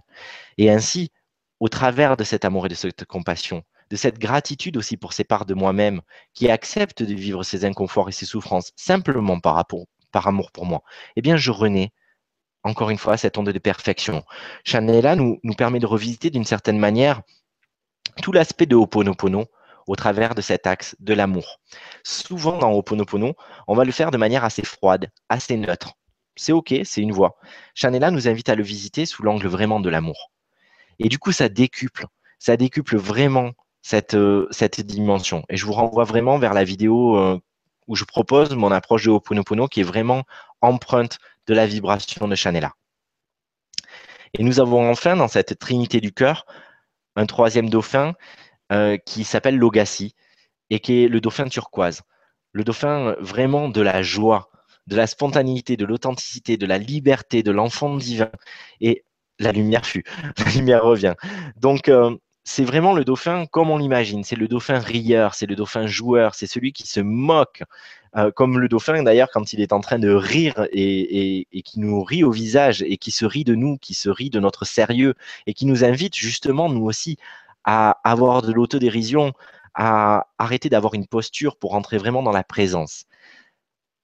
Et là aussi, de ne pas chercher à rentrer dans la présence au travers d'un exercice, au travers d'une difficulté, au travers d'une discipline, mais simplement de prendre le biais de l'amusement pour cela, de se lâcher la bride, de, lâcher euh, tous les verrous, toutes les postures, tout ce qui fait qu'on est engoncé dans qui nous pensons être ou dans ce qu'on pense qu'on attend de nous pour être vraiment nous-mêmes et se laisser aller, à jouir, à vivre, à pouvoir être profond, mais à pouvoir aussi être léger et à se rendre compte que la profondeur, la spiritualité se trouve aussi dans le fait de pouvoir être un, saltimbanque, un troubadour, de pouvoir être aussi potache et, simplement de renouer avec ce droit déjà. À renouer aussi avec le fait que, comme on le disait déjà tout à l'heure, sur la première trinité, ce n'est pas tellement le faire qui est important. L'enfant, quand il fait un dessin, il est en train de jouir du fait de faire un dessin. Il se fiche du résultat. L'adulte qui fait un dessin ou une peinture, inconsciemment, il est déjà en projection sur la réalisation, sur l'aspect fini, sur comment il va le trouver, surtout comment les autres vont le trouver, et sur ce que finalement ça va lui amener en termes de reconnaissance de ses pairs. Est-ce qu'on va trouver que c'est un bon peintre? Est-ce qu'il est doué? Etc., etc. Et donc, du coup, il est déjà dans un futur, il n'est plus dans le présent, il n'est plus en train de se régaler à cela. Et ce qui est toujours le plus réussi, c'est ce qu'on vit dans la jouissance, sans se poser de questions et sans chercher à en tirer quelque chose. Eh bien, Lugassi, il nous ramène à ça. Ok, si j'avais simplement un moment dans ma vie et que l'instant d'après, je devais quitter cette terre, qu'est-ce que je ferais? Ben, Je serais peut-être en train de barboter, en train de faire une bataille d'eau, en train de jouer, en train de, de faire l'amour, en train de, de me régaler d'un bon gueuleton et de savourer toutes, euh, tous ces aliments, toutes ces saveurs que j'affectionne pour vivre vraiment cela intensément. Il nous invite à ne plus mettre de distance, à être vraiment dans tout ce que nous sommes, mais aussi dans tout ce que nous faisons. Ensuite, on va aller voir le dauphin bleu, Extensia. Extensia nous invite vraiment à renouer justement avec cette créativité. Parce que souvent, on peut se dire, bah tiens, euh, moi je veux bien vivre euh, euh, tous les aspects de mon être, mais souvent je me sens limité avec ce que j'ai euh, autour de moi. Je me demande ben, comment faire? J'ai l'impression que souvent mes sens me trahissent et m'empêchent de, d'exprimer ce que je ressens à l'intérieur. Et Extensia nous apporte toujours au travers de l'axe de perfection euh, cette notion de peut-être, oui, nous avons des mémoires qui font que on a peur d'exprimer notre lumière et parfois on arrive à la contacter à l'intérieur de nous, mais il y a un monde et une frontière très étanche entre ce que je ressens et ce que je vais exprimer, ce que je vais donner au monde, ce que je vais irradier. Parce que j'ai un bénéfice secondaire à me cacher. Parce que mes instincts de survie qui veulent me protéger ont intégré, peut-être par le passé, que si j'ai exprimé ma lumière sans discernement, de manière trop ouverte, eh bien, j'ai pu être. Euh, j'ai pu être euh, jugé, j'ai pu être trahi, banni, peut-être tué pour cela. Et donc, du coup, euh, j'ai des réticences à exprimer ma lumière. Et donc, du coup, à trouver des outils aussi dans ma matière pour communier et envoyer cette information cohérente, congruente à l'extérieur. Extensia, simplement en me câblant à cette fréquence, en la laissant me toucher avec ma parabole et en la diffusant à l'intérieur, dans l'océan intérieur, vu que nous sommes constitués à plus de 75% d'eau, donc, et on connaît le travail de Masaru Emoto, euh, notamment, qui nous permet de voir la mémoire de l'eau et combien on peut s'encoder. Finalement, les dauphins nous proposent d'encoder notre océan intérieur, l'eau que nous portons, mais aussi tous les liquides de notre corps, à une fréquence plutôt qu'une autre, à un moment donné. Extensia va nous permettre donc de transmuter, euh, d'alchimiser ces mémoires qui portent des potentiels positifs, mais dont nous nous privons aussi parce que nous avons eu une issue malheureuse que nous avons mal vécue et avec lequel nous n'avons pas fait la paix. Il nous reste un trauma émotionnel. Et donc, du coup, nous allons pouvoir, euh, par ricochet, encore une fois, sans prendre cet axe de je cherche quelque chose, mais simplement en se laissant le vivre, nous allons pouvoir naturellement rayonner notre pleine lumière, renouer avec tous les modes d'expression qui sont à la disposition de notre être-té pour exprimer un peu plus encore qui nous sommes, que ce soit à travers le chant, la danse, l'écriture, le verbe, euh, la musique, et j'en passe. Et nous allons pouvoir aussi adopter une communication harmonieuse à l'extérieur, parce que là aussi, parfois, nous souffrons d'avoir l'impression de ne pas être bien compris ou de ne pas utiliser les bons mots, euh, ou que finalement, euh, je peux me dire, enfin, je suppose que ça vous est arrivé à chacun à un moment donné de se dire, ah ben mince, ça a été mal perçu ce que j'ai dit, j'ai peut-être blessé la personne, c'est sorti d'une manière et c'est pas du tout ce que je voulais renvoyer. Eh bien, Extensia nous permet vraiment d'être dans, dans cette, euh, dans ce synchronisme parfait entre ce que je ressens, ce que je, ce que j'exprime à l'autre, et même la manière dont l'autre le reçoit. Parce que finalement, oui, il y a, un synchronisme parfait. Mais ça marche aussi à l'intérieur de moi, vu qu'il n'y a pas d'intérieur et d'extérieur, et ça me permet donc aussi de rentrer dans une, dans une communication beaucoup plus euh, fluide avec mes cellules, avec mon esprit, avec les différents plans de mon être, sans avoir l'impression qu'il y a là aussi un monde entre euh, ma conscience ordinaire, mon mental et les autres parts de moi. Naturellement, elles vont se mettre en synergie, en collaboration, simplement dans la, résonance à l'énergie d'extensia, le dauphin bleu. Nous avons ensuite euh, Ajna activateur, qui est le dauphin euh, indigo, et qui lui va nous permettre de stimuler notre glande pinéale, notre glande pituitaire, notre système nerveux central, euh, et de travailler vraiment, travailler n'est pas le terme d'ailleurs, ils me disent, à renouer plus exactement avec la loi de la résonance, euh, à renouer avec euh, nos capacités extrasensorielles et avec notre pouvoir de co-création, mais là aussi sans prendre l'axe de tiens, je cherche euh, l'abondance, je cherche la loi de l'attraction. Là aussi, les dauphins nous disent, c'est la résultante de cet état de cohérence dans lequel je me mets en étant en synchronisme avec la station radio Ajna Activateur. Et donc, du coup, simplement parce que je suis en résonance avec cette énergie, elle va convertir toutes les parts de moi et je vais me retrouver à avoir naturellement ma clairvoyance, ma clairaudience, ma claire sensibilité qui vont se mettre au service de mon être-té, d'avoir mon champ magnétique, mon champ morphogénétique, mon champ quantique qui va émaner une certaine information. Et donc, du coup, l'univers entier, dans les particules qui le constituent, vont répondre à cela parce qu'ils répondent au message, à la commande que j'ai envoyée, mais qui n'est pas forcément en corrélation avec mon mental, avec ma volonté personnelle, mais vraiment avec, avec ce que l'intégralité de mon être renvoie sur le plan vibratoire. Et Ajna Activateur m'aide à reprendre la maîtrise sur cela et aussi à pas confondre les buts et les moyens, à pas être dans une position où je cherche avant tout à développer mes capacités ou à appeler quelque chose à moi, mais à revenir finalement à quoi ça sert Et peut-être que la fin n'est pas d'avoir une perception, mais la perception est un moyen qui me permet de traduire un message. Et donc, si déjà j'accepte de me mettre au service et de me rendre compte que je suis déjà en connexion, même si je n'en ai pas l'impression, eh bien, du coup, je vais pouvoir déverrouiller et progressivement laisser ces paramètres d'usine que nous avons tous en nous s'exprimer. Je suis convaincu et j'ai pu le vivre parce que j'ai vu dans des accompagnements, dans des formations, des personnes s'ouvrir à la clairvoyance, à la clairaudience, à la claire sensibilité, alors qu'ils pensaient que ce n'était pas pour eux. Eh bien, sont rendus compte que c'était là et que c'était pas difficile, que ça leur demandait pas un travail, que ça leur demandait pas des années de recherche pour y arriver, que ça pouvait simplement jaillir à l'intérieur d'eux parce qu'à ce moment-là, non seulement ils étaient dans un état de cohérence, mais qu'en plus, euh, ça avait un sens de s'en servir souvent on se dit, mais je me mettrai au service quand j'aurai cette, cette j'aurai suffisamment confiance dans ce talent, dans ce don que je peux avoir. Eh bien, c'est l'inverse. Agena Activateur, il nous dit, rends-toi compte que c'est déjà là, décide de t'en servir et de le mettre au service du monde, et ainsi, ça va, on va appuyer sur cette touche et on va le développer. Sinon, ça reste lettre morte. C'est comme des magnifiques livres, des encyclopédies, les plus précieuses informations qui peuvent être magnifiquement rangés dans une bibliothèque très esthétique, mais nous ne compulsons jamais ces livres, nous n'en consultons pas la substance, et donc du coup, bah, ils ne servent à rien. Ils sont euh, stériles. Ajna Activateur nous pose donc la question de savoir est-ce que nous décidons d'avoir aussi cette clairvoyance pour nous-mêmes et pour le monde? Est-ce que nous décidons vraiment de la mettre au service?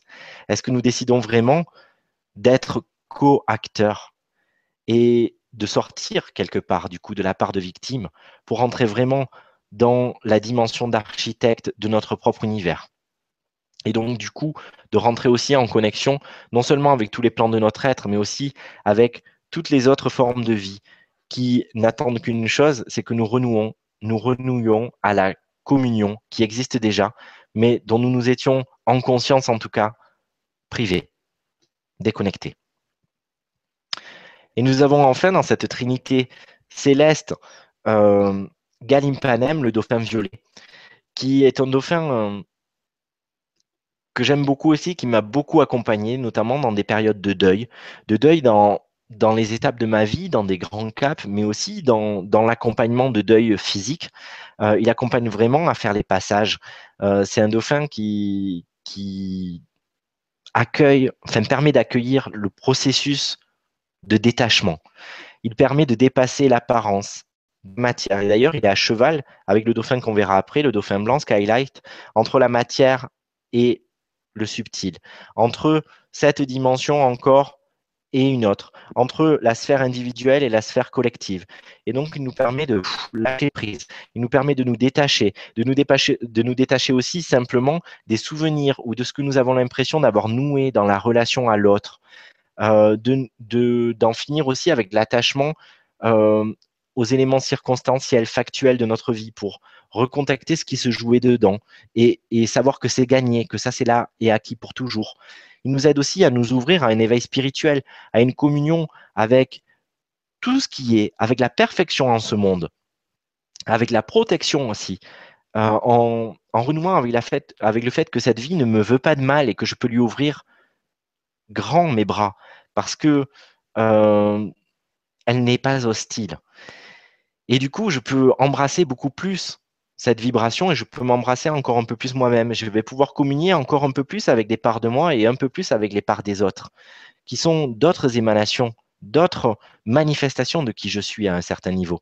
Et donc, du coup, je m'éveille sans être en train de me dissocier encore et encore de certaines parties, de certaines pratiques, de certaines personnes qui ne seraient plus euh, suffisamment positives pour moi. Euh, je vais rentrer vraiment dans une dimension où je retrouve mon axe, où je retrouve ma force, où plus rien ne peut me séparer de quoi que ce soit, pas même d'une personne défunte, euh, pas même d'un être cher, que ce soit un minéral, un végétal, un animal. Je vais pouvoir garder cette communion et la vivre en conscience par l'entremise de la vibration de Ganim Panem à laquelle je me connecte et que je laisse couler en moi et qui me permet de toucher cet état de grâce que nous avons certainement déjà tous contacter. Mais grâce à cette dimension delphique, simplement en appelant ces dauphins, alors j'ai pas le temps de vous détailler les différentes après approches qu'ils m'ont transmises pour les contacter plus en détail, mais je suis sûr que déjà ça vous permettra d'en vivre une certaine réalité. Eh bien, ça, ça permet de, donc, si on prend l'exemple de Galimpanem, de se mettre vraiment en état de résonance systématique. Je peux vivre l'état de grâce sans savoir comment je l'ai mobilisé à l'intérieur de moi, c'est une chose, et puis l'instant d'après, j'arrive pas à le retrouver. Eh bien, par ces biais-là et par ces fréquences, à chaque fois que j'en ai besoin, j'ai juste à les appeler et la magie opère. C'est là. Et j'ai pas, euh, j'ai rien d'autre à faire. C'est là. C'est. Cela. Et moi, de manière très pragmatique, j'aime bien quand c'est simple. J'aime bien quand c'est fluide. J'aime bien quand j'ai rien à faire. Je suis un peu paresseux. Et, j'aime bien quand c'est joyeux aussi. Et quand je me rends compte qu'on me propose une approche où j'ai plus besoin de galérer, où j'ai plus besoin de me dire oh là là, c'est difficile. Même si je le reconnais, quand c'est difficile, il y a mon mental qui me dit ah c'est bien si j'y suis arrivé. J'en ai un peu chié au passage, c'était difficile, mais ça me gargarise, ça, fait plaisir à mon orgueil, à mon ego. Je me dis ah j'y suis arrivé, j'ai vaincu bah là, on me propose de lâcher ça et de lâcher aussi le fait de nourrir l'orgueil, l'ego, euh, pour me dire, bah, ok, je goûte à la simplicité, je goûte euh, à l'évidence. On me le donne, bah, pourquoi je ne le prendrais pas? C'est comme s'il y avait un immense banquet et je peux manger de tout à volonté. Alors, il n'est pas question de faire une overdose, une indigestion et d'outrepasser ma propre capacité d'absorption, mais simplement bah, de, goûter au fait que ce soit léger, et que ça me soit offert, du seul fait d'être en vie. Je suis légitime, je suis digne et j'y ai droit. Et les dauphins me l'offrent. On va passer à Skylight, le dauphin blanc, qui est vraiment le dauphin de la renaissance, de la résurrection. Et donc là, on n'est vraiment plus dans l'espace unique de l'incarnation, mais on touche vraiment à la renaissance, à mon plan, je pourrais dire christique, à mon plan essentiel, à ma divinité et je vais aller toucher le point zéro cellulaire, je vais aller toucher la remise au point zéro aussi de mes mémoires. Euh, et, j'opère dans cette bascule entre Galimpanem et Skylight, euh, la bascule de l'être sacré à l'être divin. Là, je contacte pleinement en conscience, dans mon individualité encore, toute la beauté, toute la grandeur, toute la perfection de qui je suis et donc de qui est l'autre. Il n'y a plus de séparation, il n'y a plus de dualité. Et si je contacte toute ma perfection, eh bien, je contacte aussi et je suis en mesure de contacter en conscience toute la perfection de l'autre. Je ne le vois plus être au travers le prisme de ce qu'il me renvoie de lui, de ce qu'il pense être, de quelles sont ses mémoires, ses conditionnements, ses jeux de l'ego. Je ne me fais plus de ping-pong émotionnel. Je rentre vraiment dans l'état de de communion totale. Et donc, du coup, ben, les relations, mais la vie entière change. Parce que euh, je vais moi-même rentrer en résonance différente avec l'autre. Et donc, du coup, il va pouvoir m'offrir aussi, en contrepartie, une autre réponse. Parce que si je le contacte dans son âme et dans son cœur, et que je suis moi-même, donc du coup câblé dans mon cœur et dans mon âme, eh bien, nous allons être un niveau de communion et de communication qui ne souffre pas de distorsion. Et donc, du coup, il n'y a que de la lumière qui peut jaillir de ces relations. Il n'y a que de l'amour qui peut jaillir de ces relations. Et plus du tout des jeux de l'ego. Skylight nous amène là-dedans. Il nous amène dans les nouveaux départs et il nous donne la fougue et l'énergie nécessaire. Il nous permet vraiment euh, aussi de faire, non pas table rase, euh, mais de rentrer dans un état de neutralité énergétique et émotionnelle par rapport aux éléments de notre passé. On peut garder des souvenirs, mais on ne garde plus les émotions qui étaient liées à cela et qui pourraient faire en sorte qu'on a des réticences à revivre des expériences parce qu'on a peur, parce qu'on on est un peu échaudé. Il nous permet de retrouver un peu l'énergie du battleur dans le tarot. Il nous permet de retrouver cette, euh, fougue de celui qui débute et qui du coup n'a pas connu l'échec, qui n'a pas connu la souffrance, qui n'a pas encore de notion de ce qui pourrait être bien ou mal et qui du coup peut tout embrasser tout, redécouvrir, tout vivre, tout expérimenter avec euh, la chance du débutant, mais aussi euh, euh, l'intrépidité. Donc c'est une énergie à laquelle vous pourrez faire appel pour vraiment vous dynamiser et pour vous permettre de vivre à la fois sur le plan matière, mais aussi sur le plan subtil de nouvelles aventures. Nous allons voir à présent, j'accélère parce que finalement, J'en dis beaucoup au total. Et je voudrais vous laisser l'espace pour des questions. C'est pas grave, on va déborder. Comme d'hab, quoi, en fait. Vas-y, lâche-toi. on, va, on va voir Rainbow Light. Alors, ne me demandez pas pourquoi il passe en anglais. Je n'en sais rien. J'en ai déduit avec mon mental que c'était parce qu'ils étaient plus universels. mais je ne sais pas si c'est pour cela, en fait. Je l'ai vraiment, comme je vous le disais tout à l'heure, pris pour argent comptant, comme ils me les ont donnés, comme ils me les ont transmis. Donc, le dauphin arc-en-ciel est vraiment un dauphin aussi spécifique euh, parce qu'il travaille vraiment sur la trame et sur les filaments de lumière. Quand on se forme à l'enseignement des maîtres dauphins, euh, euh, c'est un enseignement sur trois jours où on, connecte vraiment beaucoup plus en profondeur ces 14 fréquences. On apprend aussi à se faire des soins à soi-même et puis des soins aux autres. Eh bien, on va travailler sur notre trame énergétique personnelle, mais, aussi sur la trame collective, sur la trame universelle. Et on va notamment travailler sur les filaments de lumière qui, qui pourraient être mal connectés, qui pourraient être étiolés, qui, branchés sur des sources obsolètes ou non optimales au gré justement de ce qu'on a pu vivre. Euh, des traumas qui sont nôtres, etc., etc le dauphin arc-en-ciel joue vraiment ce rôle de standard. Il va nous permettre de nous rebrancher aux bons endroits et d'être vraiment dans la configuration la plus euh, optimale, la plus juste pour nous au moment présent. Et ainsi, il nous permet de contacter aussi les potentiels que nous pensions endormis ou absents, étrangers à qui nous sommes, mais qui étaient finalement simplement euh, non accessible parce qu'il nous manquait euh, un branchement, un peu comme une lampe, comme la lampe qui est devant moi et qui n'arrête pas d'alterner, il y a un faux contact. Et si peut-être j'appelle l'énergie de, de, Rainbow Light, eh ben, elle va se rallumer. Mais là, ça ne marche pas.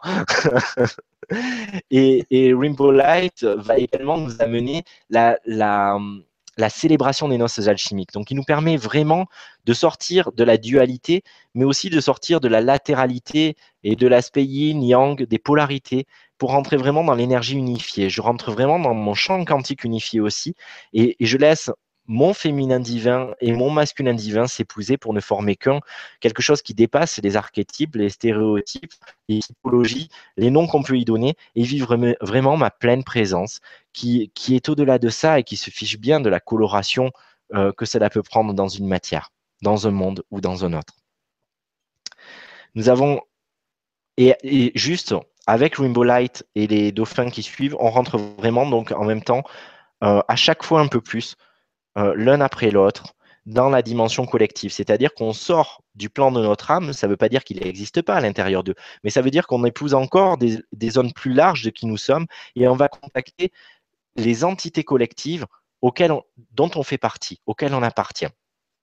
Et donc, on continue avec euh, le dauphin argent Silverlight, euh, qui va agir du coup à un niveau plus collectif sur la pacification des mémoires, des croyances et des implants collectifs, qui peuvent avoir une résonance personnelle, bien sûr, à l'intérieur de nous. On peut avoir vécu cela dans une vie antérieure, on peut porter la mémoire sur euh, le plan de familial, par exemple, ancestral. On aurait pu libérer ça avec, avec l'énergie de certains dauphins avant, mais là, on est vraiment en train de le libérer à la fois pour nous et à la fois sur la trame collective. Donc c'est un travail différent parce qu'on est en train d'alléger les égrégores. On est en train de permettre à d'autres personnes de s'en débrancher plus facilement. On est en train de finalement de travailler aussi pour l'énergie du nouveau monde parce qu'il faut se débrancher de certains égrégores pour aller en nourrir d'autres et faire en sorte que ces égrégores qui sont obsolètes ou limitants aujourd'hui, alors qu'ils étaient peut-être honorants auparavant, plutôt que de lutter contre ou de les fuir, simplement si on se débranche d'eux, ben, comme un ballon de baudruche, ils vont se ratatiner. Et si plus on est nombreux à se débrancher d'eux, moins ils vont, continuer à vivre parce que finalement, c'est nous qui les alimentons. Et Silverlight nous aide vraiment dans ce travail, simplement en rentrant en résonance avec cela. Et encore une fois, sans avoir à prendre le prisme de tiens, j'ai une mémoire précise à travailler, etc. Non, c'est juste ah ben tiens, il y a, le dauphin argenté qui se présente, euh, il est là et, je suis bien avec lui et je joue avec lui et je vis un moment de, de partage avec lui sans, prendre, sans regarder autre chose. Et lui, en fait, ben, il check à l'intérieur de moi, il va faire euh, ce qu'il a à faire euh, pendant qu'on passe un bon moment. C'est comme quand on regarde un film euh, et, que, pendant ce temps-là, ben, il y a des choses qui se passent. C'est comme quand je m'endors pendant un soin et que finalement, parce que justement mon mental est occupé à autre chose ou alors est en veille, eh bien, le travail peut être encore plus profond je peux vraiment me laisser aller à lui et lui faire totalement confiance. Et il va agir sur cela, sur les égrégores, sur les trames collectives et bien sûr avec euh, l'aspect qui rejaillit sur mon être individualisé. Et c'est de même avec Elachim, euh, qui est le dauphin or, qu'on va retrouver donc juste après. qui, lui, nous permet en même temps d'unifier nos corps de lumière. C'est-à-dire qu'au fur et à mesure, on a accéder aux différentes couches de notre être, aux différentes pelures de l'oignon, de l'être profane à l'être sacré, de l'être sacré à l'être divin, de l'être individualisé divin à l'être collectif, à l'être encore plus collectif, mais toutes ces couches coexistent. Elles sont, euh, ben, et comme tous nos chakras coexistent. Et finalement, avec Elachim, le dauphin or, on arrive vraiment dans la dimension où même tout ça n'a plus de sens et où toutes ces couches se fondent l'une dans l'autre. Toutes les parts de moi toute ma multidimension se met à communier pour ne former qu'une seule onde de cohérence. Et donc, du coup, là, j'atteins l'aspect de protection, de bénédiction divine, de puissance ajustée. Euh, je goûte pleinement à la notion d'être dans tout ce qui est. Et donc, je peux communier aussi avec chaque moindre particule individualisée qui, qui auparavant pouvait me paraître extérieure à moi et avec laquelle j'avais un moment de connexion intense que rare ou faible. Euh, la moindre brindille, etc. un partenaire, euh, un employeur, un enfant, euh, un nuage, le soleil. Finalement, là, j'ai vraiment conscience que je suis l'univers, je, suis en train de renouer avec ça. Je suis plus exactement dans ce processus. Je ne suis pas dans l'état de conscience totale de le vivre, mais je suis dans le processus actif de rassembler et de composer tous ces éléments pour être en mesure de le vivre de manière permanente consciente. Ce qui nous permet d'arriver euh, au dernier dauphin de, cette, euh, de, cette, euh, de ces 14 fréquences, qui est le dauphin diamant, qui lui est la conscience source. Je ne suis plus dans le processus d'arriver à cela, je vis de manière permanente cet état qui s'installe en moi. Je suis chaque particule de vie, je suis la vie, je suis. C'est tout. Et il n'y a, a, rien d'autre. Il n'y a même plus de projection, il n'y a même plus d'archétype, il n'y a même plus un dauphin. Il y a la vie qui s'exprime dans la multitude de ces émanations, mais qui est toujours la vie, peu importe la forme qu'elle prend. Et donc je renoue avec tout. Je renoue euh, avec le présent, le passé, le futur, avec l'intérieur, l'extérieur, la matière, l'éther, tout ça n'a plus de sens. Je suis et je suis tout cela, je suis dans tout cela. Il n'y a plus de frontières, il n'y a plus de limites il n'y a que la vie que je suis. Et donc, du coup, il n'y a non plus, plus de problème, il n'y a plus de, il n'y a plus de mémoire. Quand je suis à ce plan-là, que je le contacte de manière totale et permanente, ou que je, que je le traverse, ou que je me laisse plus exactement traverser par lui à certains moments, eh bien, je touche du doigt, je pointe combien, en réalité, je me raconte beaucoup d'histoires, mais qu'il suffit que je switch, que je passe à une autre fréquence, et que la perfection est là. La beauté, le naturel, le paradis sont là. Et nous sommes cela. Sans avoir, encore une fois, un chemin dans le temps linéaire, sinueux et difficile à parcourir pour peut-être un jour y arriver. C'est juste là, ça m'est offert. Il y a simplement à ce que je me donne ce droit. Et les dauphins, avec tout leur enthousiasme, ben, ils nous invitent à ça, ils nous invitent à rentrer dans cette grande danse. Voilà pour le dauphin diamant. Je ne sais plus s'il y a des diapos après ou pas. Je vais regarder. Oui. oui, voilà. Alors, pour approfondir, parce qu'évidemment, je ne peux pas tout détailler, euh, vous pouvez euh, utiliser l'oracle des maîtres dauphins. D'ailleurs, les illustrations qui étaient présentes en sont issues. Euh, c'est l'oracle que j'ai canalisé en 2009 et qui vous permet déjà de faire un travail qui vous permet d'encoder de l'eau, qui vous permet. C'est pas des cartes pour forcément déjà, ce pas des cartes pour euh, voir l'avenir, c'est des cartes plutôt de, croissance spirituelle et c'est des cartes qui nous permettent de voir un peu l'état du moment aussi, mais c'est pas une fin en soi, c'est-à-dire que derrière c'est un point de départ et au travers du livre qui va avec l'oracle, eh bien il y a des pistes de soins de comment je vais pouvoir cheminer justement avec ces dauphins, euh, de ces, présences, ces, ces, fréquences et comment je vais pouvoir retrouver l'équilibre en m'amusant, en profitant avec puissance mais avec légèreté. Vous l'avez également, euh, alors actuellement il est en rupture de stock et il y a des préventes qui sont, euh, qui sont lancées sur mon site parce que euh, il sera réédité prochainement et que vous pouvez précommander, euh, ce qui participe en même temps au fait de, de, soutenir euh, l'auto-édition que, je fais parce que j'ai fait le choix d'être libre de tout éditeur et de toute contingence euh, pour vraiment euh, bah, ne faire aucune concession sur le message. Et puis aussi pour être fidèle à mes valeurs euh, et de d'imprimer en local avec des entreprises familiales, etc. Ça me tenait à cœur depuis le début de pouvoir fonctionner comme ça. Donc il y a des préventes possibles, mais sachez également que l'Oracle, depuis le début, j'ai aussi eu à cœur de diffuser le message le plus largement possible et le plus démocratiquement possible. Donc depuis le début, il est aussi en tirage gratuit. Alors il a il n'y a pas autant de données que euh, dans, l'Oracle en lui-même, mais vous pouvez le trouver euh, très facilement sur mon site en tirage gratuit quotidien. Euh, et ça peut déjà être un aiguillage qui, peut voir, vous permettre de voir la température et de ressentir si ça résonne juste pour vous. Après, si, vraiment vous vous sentez appelé par cette, cette fréquence, après, bien sûr, il y a l'enseignement des maîtres dauphins qui est vraiment rentré dans, un peu plus dans le vif du sujet. Et là, c'est rentrer en immersion dans cet océan pendant trois jours pour on est au sec, hein, je vous rassure, je ne vous fais pas faire les, choses en apnée, mais euh, vraiment pour redevenir vous-même le dauphin et pour reprendre votre souveraineté et apprendre vraiment à agir pour vous comme pour les autres euh, et être l'intermédiaire de ces 14 fréquences. Et enfin, vous avez également, euh, j'en ai pas là, euh, mais des plaques maître dauphin évolution. Donc ça, c'est quelque chose d'assez nouveau et je suis très enthousiaste avec, avec ça.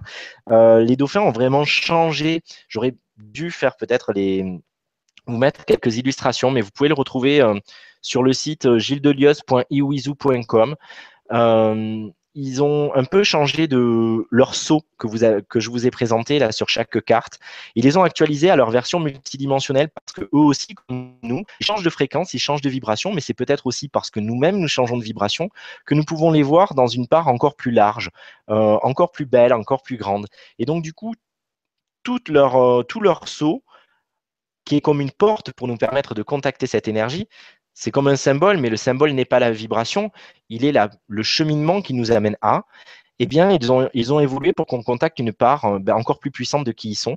Et donc, euh, du coup, je, les ai, retraduits, je les ai retravaillés, et ils existent en plaques euh, qui sont cristallines parce qu'elles euh, bah, c'est du plexi, mais qui, sont transparentes et qui permettent d'encoder de l'eau, d'encoder de la nourriture, de la monter en vibration et de travailler avec la vibration d'un dauphin ou d'un autre en fonction du coup de cœur qu'on va avoir, qui peut servir euh, à dynamiser des plantes et plein de choses. Donc là, c'est sur des formats plus grands, c'est du 20 par 20, et, voilà, qui permet de faire un, travail différent sur notre corps, mais aussi sur tous les objets qui nous entourent.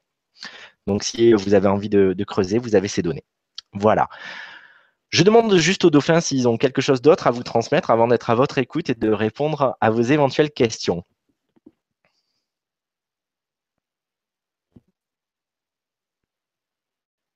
Ben ouais, ils sont en train de me vanner en fait.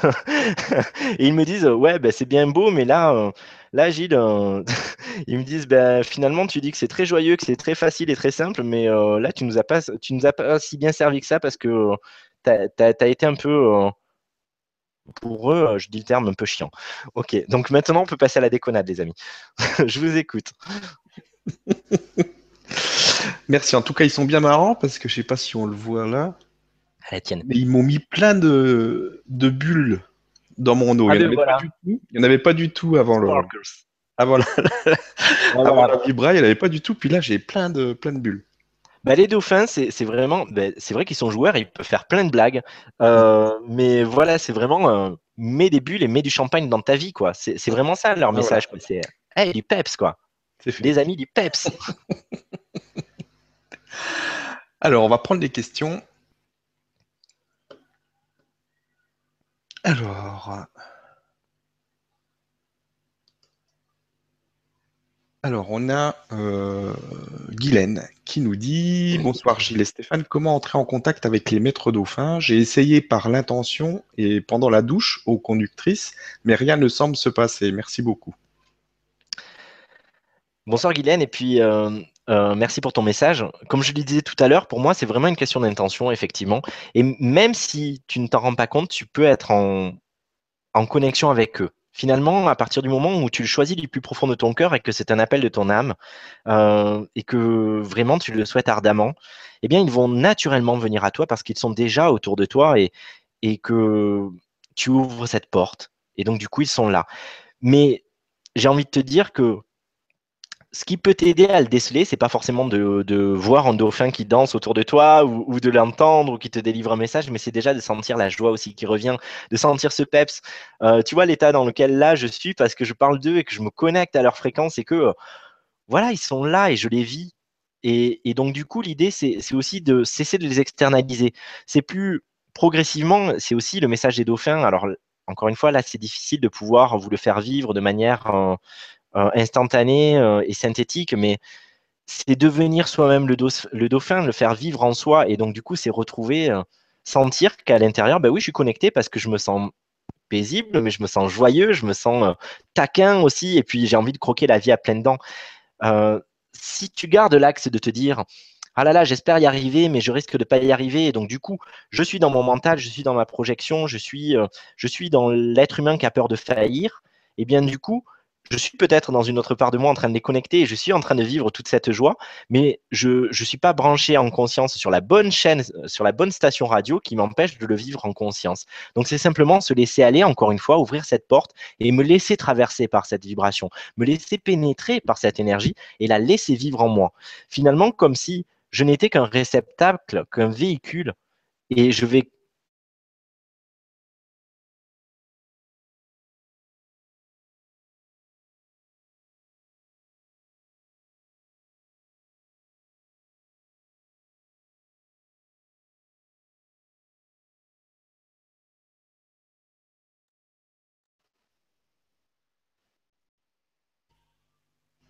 Il y a eu une coupure. Ouais, il y a eu une petite coupure. Bon, c'est les dauphins, ils sont taquins. Voilà, ils sont taquins. T'as commencé à faire comme ça? Et puis D'accord.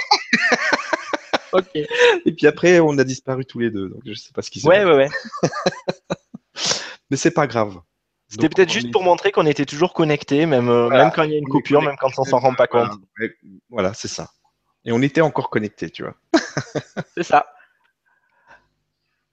Ben voilà, la question, je pense que tu t'avais. Ouais, bah, ouais, je pense que voilà, c'était bon. Du coup, j'espère que Guylaine sera, sera portée par cette réponse et que, et que voilà, qu'elle saura voir aussi le clin d'œil des dauphins qui lui disent Hey, lâche-toi, on est là. Ouais. T'as pas besoin de bien faire, tu fais déjà bien.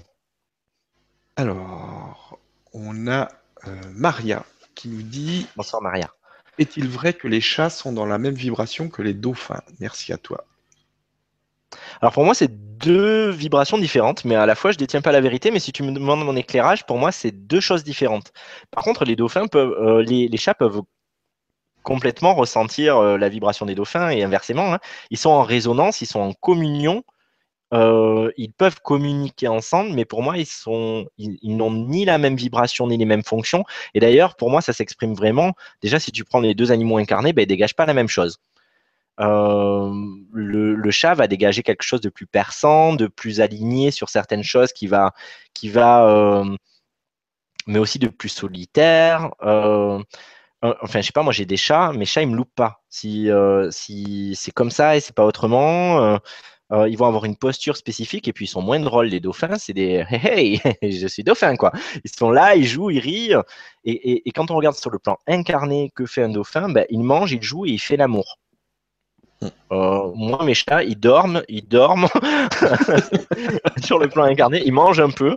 Et, euh, voilà, donc euh, j'en rigole, mais, finalement, je dirais que les chats, effectivement, bon, bien sûr, ils ont leurs canaux qui sont ouverts, ils ont des perceptions, c'est des médiums, comme ça a toujours été dit.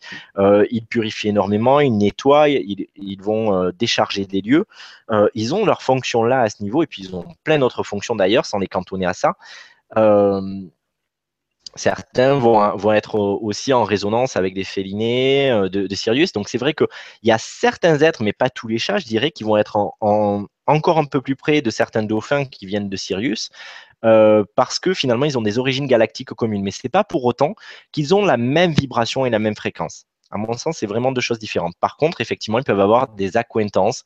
Et ouais, on se connaît un peu de là-bas, c'est un peu ça. Donc, on est un peu euh, une planète ou une étoile en commun. Donc, du coup, on a un historique aussi. Et, euh, donc, du coup, on a une complicité, tout en ayant des missions et des, fonctionnements différents.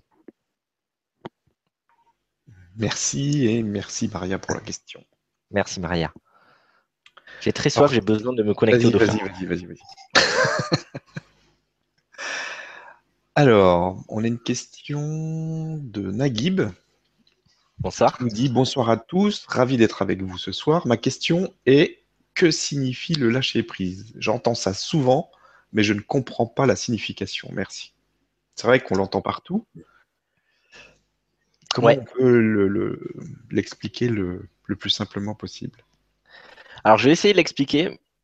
Euh, mais je vous invite vraiment, je vous parlais tout à l'heure du lâcher prise avec certains maîtres dauphins et vous pourrez revisionner. Moi, je vous invite à aller l'expérimenter. C'est-à-dire que là, moi, je vais vous donner ma vision à ce moment et l'éclairage des maîtres dauphins auxquels je suis connecté. Mais finalement, ma vision, ce n'est pas la plus importante. Ça va être encore une vision par-dessus une autre, avec laquelle on sera d'accord ou pas. Mais au final, on s'en fiche. Tant qu'on a une idée de ce qu'est le lâcher prise, eh bien, on s'offre la perspective de passer à côté. L'idée, c'est simplement de se dire, ben, même si je ne sais pas ce que c'est, je choisis de m'y connecter, de le vivre au moins un instant. Et j'appelle le dauphin qui est chargé du lâcher prise, et je lui dis, ou de tous les dauphins d'ailleurs qui peuvent m'aider au lâcher prise, et dire, hey les gars, lâcher prise. Je ne sais pas ce que c'est, mais vous allez me le faire découvrir. Comme un film, je peux regarder la jaquette du film, je ne sais pas ce qu'il va y avoir à l'intérieur, mais parce que j'ai vu la jaquette du livre ou du film, ça me donne envie de le lire. Et je vais plonger dedans. Et après, je saurai ce que c'est parce que je l'ai expérimenté, je l'ai lu, je l'ai vu, j'ai eu des émotions là-dedans. Et bien là, c'est la même chose. C'est se dire, je sors de l'étude, je sors de la conceptualisation, j'arrête de, de penser qu'il faut que je sache ce que c'est pour le vivre, je le vis. J'ouvre cette porte et j'accepte d'être aveugle, sourd, innocent, euh, et de plonger dedans, de faire vraiment ce saut. Euh, et de, de, laisser les dauphins m'emmener dans ces profondeurs-là. Mais quand même, pour ne pas faillir, à, mon approche du lâcher prise, comme je le disais, à mon sens, c'est vraiment beaucoup plus l'accueil. C'est se dérider, c'est se débrider, c'est lâcher euh, tous les carcans, toutes les cuirasses, toutes les, protections, les constructions de l'ego, tout ce que euh, je me suis senti obligé de construire. Euh, quand, on m'a dit, ben, hey ouais, t'es un être individualisé, mon gars, il faut que tu. Alors, toi, t'es qui Tu fais quoi Et qu'est-ce que tu vas accomplir Et que euh, ben, j'ai cherché à me différencier, euh, à chercher ce que j'étais, à ce que j'étais pas. Et du coup, après, je suis sans cesse, même quand je me rends pas compte, dans, dans le fait de devoir exister au travers de cela, de devoir faire, de devoir accomplir. Et, et du coup, euh, je suis dans une fuite en avant et, et, je me fuis moi-même, je fuis cette être-té je, que je recherche et qu'à la fois je fuis. Et finalement, je peux simplement arrêter de courir, me déposer là et me rendre compte que même si j'arrête de courir, je vis, que le monde ne s'arrête pas de tourner, mais que moi, je ne m'arrête pas de vivre non plus et que je peux rentrer dans cette présence et que je peux lâcher tous ces enjeux. Je crois que vraiment s'accueillir, c'est ne plus laisser aucune part de soi de côté, apprendre à s'aimer avec sa colère, avec ce que je juge être mon imperfection, mais je veux peut-être découvrir que ça n'est pas une. Euh, apprendre à m'aimer avec ce que je pense être mes points forts, euh, apprendre à m'aimer avec ce qui est simple. Pour moi, apprendre à m'aimer avec ce que je trouve moins simple, apprendre à m'aimer dans l'action, apprendre à m'aimer dans l'inaction. Euh, ouais, lâcher, accueillir ce qui est là, m'abandonner, m'abandonner à ce que je vis bien, m'abandonner à ce que je ne vis pas bien, m'abandonner à ma colère, accueillir ma tristesse, accueillir ma joie, mon plaisir, et que tout cela ne me pose plus de problème. Euh, continuer à être co-créateur, mais à ne pas être tyran pour soi-même. Et donc, du coup, à ne pas rentrer dans une intolérance à ce que la vie m'offre, si ce n'est pas exactement euh, ce que j'avais projeté. Et vraiment saisir que la vie, elle me donne toujours mieux, plus, au-delà de ce que je pouvais imaginer. Et donc, du coup, si je, si j'accueille, si j'ouvre les bras et que j'arrête de considérer que tout est dangereux, que tout est hostile, alors je peux rentrer dans la vraie vie. Parce que je rentre dans la danse, je rentre dans cette farandole. Donc pour moi, c'est ça le lâcher prise. C'est pas qu'une question de discipline mentale. C'est une question de remettre chaque point à sa place et de laisser chaque part rentrer dans une synergie, dans une émulation positive. Et nous, on est le grand orchestre à l'intérieur. C'est vraiment ce que j'appelle la souveraineté divine. C'est ce que c'est ce dont j'ai parlé euh, dans, mon dernier livre, Humain divin. C'est vraiment ça. C'est retrouver cette place de chef d'orchestre qui va nous permettre. C'est pas l'instrument qui est mauvais c'est comment il est coordonné. Et comment ils vont rentrer en synergie ensemble pour faire une magnifique symphonie ou une cacophonie, c'est comment moi, en tant que chef d'orchestre, je leur permets de trouver l'unisson. Et ça passe par cet état d'accueil, ça passe par cet état d'abandon, ça passe par cet état de lâcher prise où j'arrête d'être de fusionner avec le point de vue d'une seule part de moi qui va être celle de mon ego, de mon mental. Non, je la prends en compte, mais je prends aussi toutes les autres en compte, tout en défusionnant avec et en étant dans une position où, avec beaucoup d'amour, je les consulte, mais je garde la maîtrise. Et donc là, je suis dans une forme de lâcher prise, mais qui n'est pas du fatalisme, qui n'est pas de l'inaction, qui n'est pas du non-ancrage, et où, euh, euh, finalement, euh, je vis pas vraiment, je suis dans une forme de survie ou de non-vie. Au contraire, je suis au cœur de la vie, mais j'en suis autant l'artiste que le chef-d'œuvre. À mon sens, c'est vraiment cette subtilité qui permet de rentrer dans, dans cette notion de d'accueil, de lâcher prise et d'abandon. J'espère que ça t'éclairera. Merci beaucoup.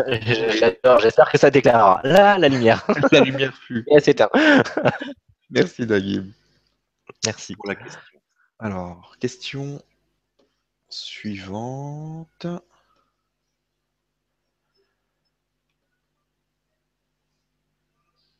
Alors, on a Marie-Hélène qui nous dit bonsoir Gilles et Stéphane et à tous. Est-ce un choix conscient de faire cette vibra sur les 14 mètres des dauphins, un 14, avec la vibration 14, vibration 1 et 4 Merci. Alors, c'est vrai qu'on est le 14. et en plus, c'est l'ascension. Ouais. Et, euh, et je n'avais absolument pas du tout percuté. Non, parce qu'en fait, quand on a posé cette date, on l'a fait euh, il y, a, y, a, un moment déjà. Ouais, ouais.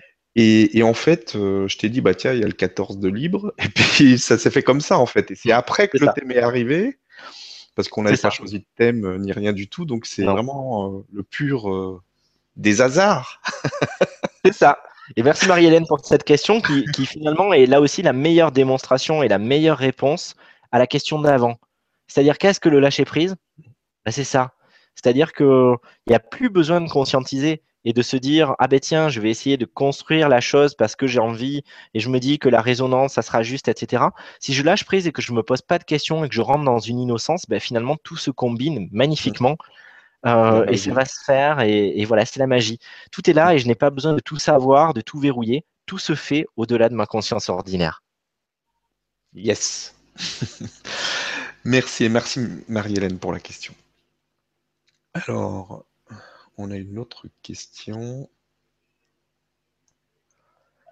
Alors, on a Maude qui nous dit Bonjour vous deux, je me souviens que quand j'étais plus petite, environ 6-10 ans, l'animal préféré de tout le monde était le dauphin et la couleur préférée de mes amis était le turquoise.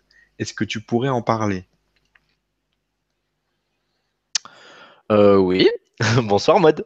Euh, bah, tout simplement, enfin, ce que je trouve à en dire, c'est que je pense que justement, tu as... c'était un appel à te reconnecter à cela. Euh, c'est vrai qu'il y a plein d'enfants qui, aiment les dauphins, mais euh, c'est pas tous les enfants non plus qui aiment les dauphins. Et d'ailleurs, j'en faisais pas spécialement partie, comme, euh, comme je le dis souvent. Moi, ces animaux, je les aimais bien, mais c'était pas, je n'avais pas la couette dauphin, je n'avais pas le, le, le, poster dauphin. enfin voilà, c'était pas. Et, la couleur turquoise n'était pas ma couleur préférée du tout. Euh, mais je pense que surtout, s'il y avait cette résonance autour de toi, c'était pour te ramener à cette vibration dont certainement dont tu étais proche, mais que tu étais aussi appelé à recontacter pour ouvrir des canaux. Et donc, je crois que naturellement, à travers des, des, personnes qui étaient en résonance avec cette vibration-là, eh bien, ils venaient te toucher pour te ramener à cela. Donc, c'est simplement voir aussi que même quand on ne sait pas, euh, et que ça prend différents biais parce qu'ils savent très bien jouer aussi de la matière pour venir nous toucher et, nous apporter leur vibration. Même quand on n'a pas conceptualisé, ah ben tiens, c'est des maîtres dauphins, je suis en contact avec eux, j'ai pas besoin de me masturber le cerveau et de savoir tout ça. Ils le font déjà et certainement à ce moment-là, grâce à des envoyés, à des intermédiaires, à des ambassadeurs de leur énergie dans la matière, ils sont venus te toucher, ils sont venus peut-être guérir des blessures, ils sont venus peut-être aussi te ramener la joie. Donc, euh, c'est simplement, là aussi, revisiter ce, moment de ta vie avec ta conscience et te rendre compte que dans cet espace, tu les connais et que tu peux te réouvrir à eux, que tu peux voir combien cette complicité est déjà là et combien euh, tu les connais au plus profond, même si tu l'avais oublié. Voilà. J'espère que voilà, ça, va, ça va t'amener euh, plein de feux d'artifice intérieur parce que je sens bien qu'il y a cette connexion et on, et on me dit que il y a actuellement euh, six dauphins qui sont autour de toi et qui sont en train de faire un lien par rapport à cette étape du passé. Je ne sais pas du tout si tu as mentionné un âge parce que je zappe tout, mais on me parle de l'âge de 6 ans. Euh, et, visiblement, il y a quelque chose quand même d'important qui s'est passé à cet âge-là pour toi. Et donc, du coup, euh, c'est comme si Ouais, il venait faire un travail, mais il y a quelque chose de très très beau, il y a un trésor, enfin voilà, il y a quelque chose de très cristallin qui, qui rejaillit de là. C'est comme s'il y avait quelque chose que tu avais laissé de côté et que là, ça devait revenir. Donc, euh, laisse-les euh, simplement euh, venir à toi, que ce soit de manière subtile, que ce soit dans la matière, dans ce qui t'appellera, et laisse-toi toucher par leur grâce, ils sont vraiment là pour t'honorer, ils te reconnaissent comme faisant partie de, leur tribu. Merci, beaucoup et merci à Maud pour la question.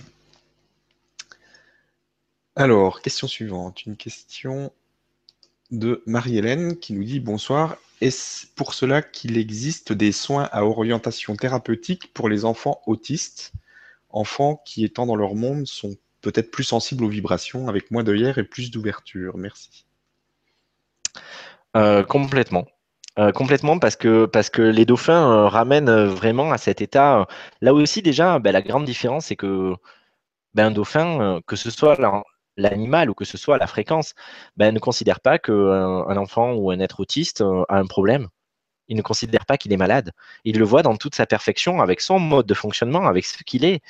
Et, donc, du coup, il lui permet de, retrouver aussi euh, son, axe optimal, de, renouer avec toute sa perfection aussi. Et c'est vrai qu'il y a un très beau reportage, je ne sais plus comment il s'appelle, avec, euh, avec un, enfant qui, euh, suite à, une agression, avait sombré dans une forme d'autisme et qui qui s'est réouvert progressivement à la vie grâce au fait d'être dans un centre avec des dauphins. C'est un magnifique reportage que je, que je vous conseille de voir si vous ne l'avez pas vu.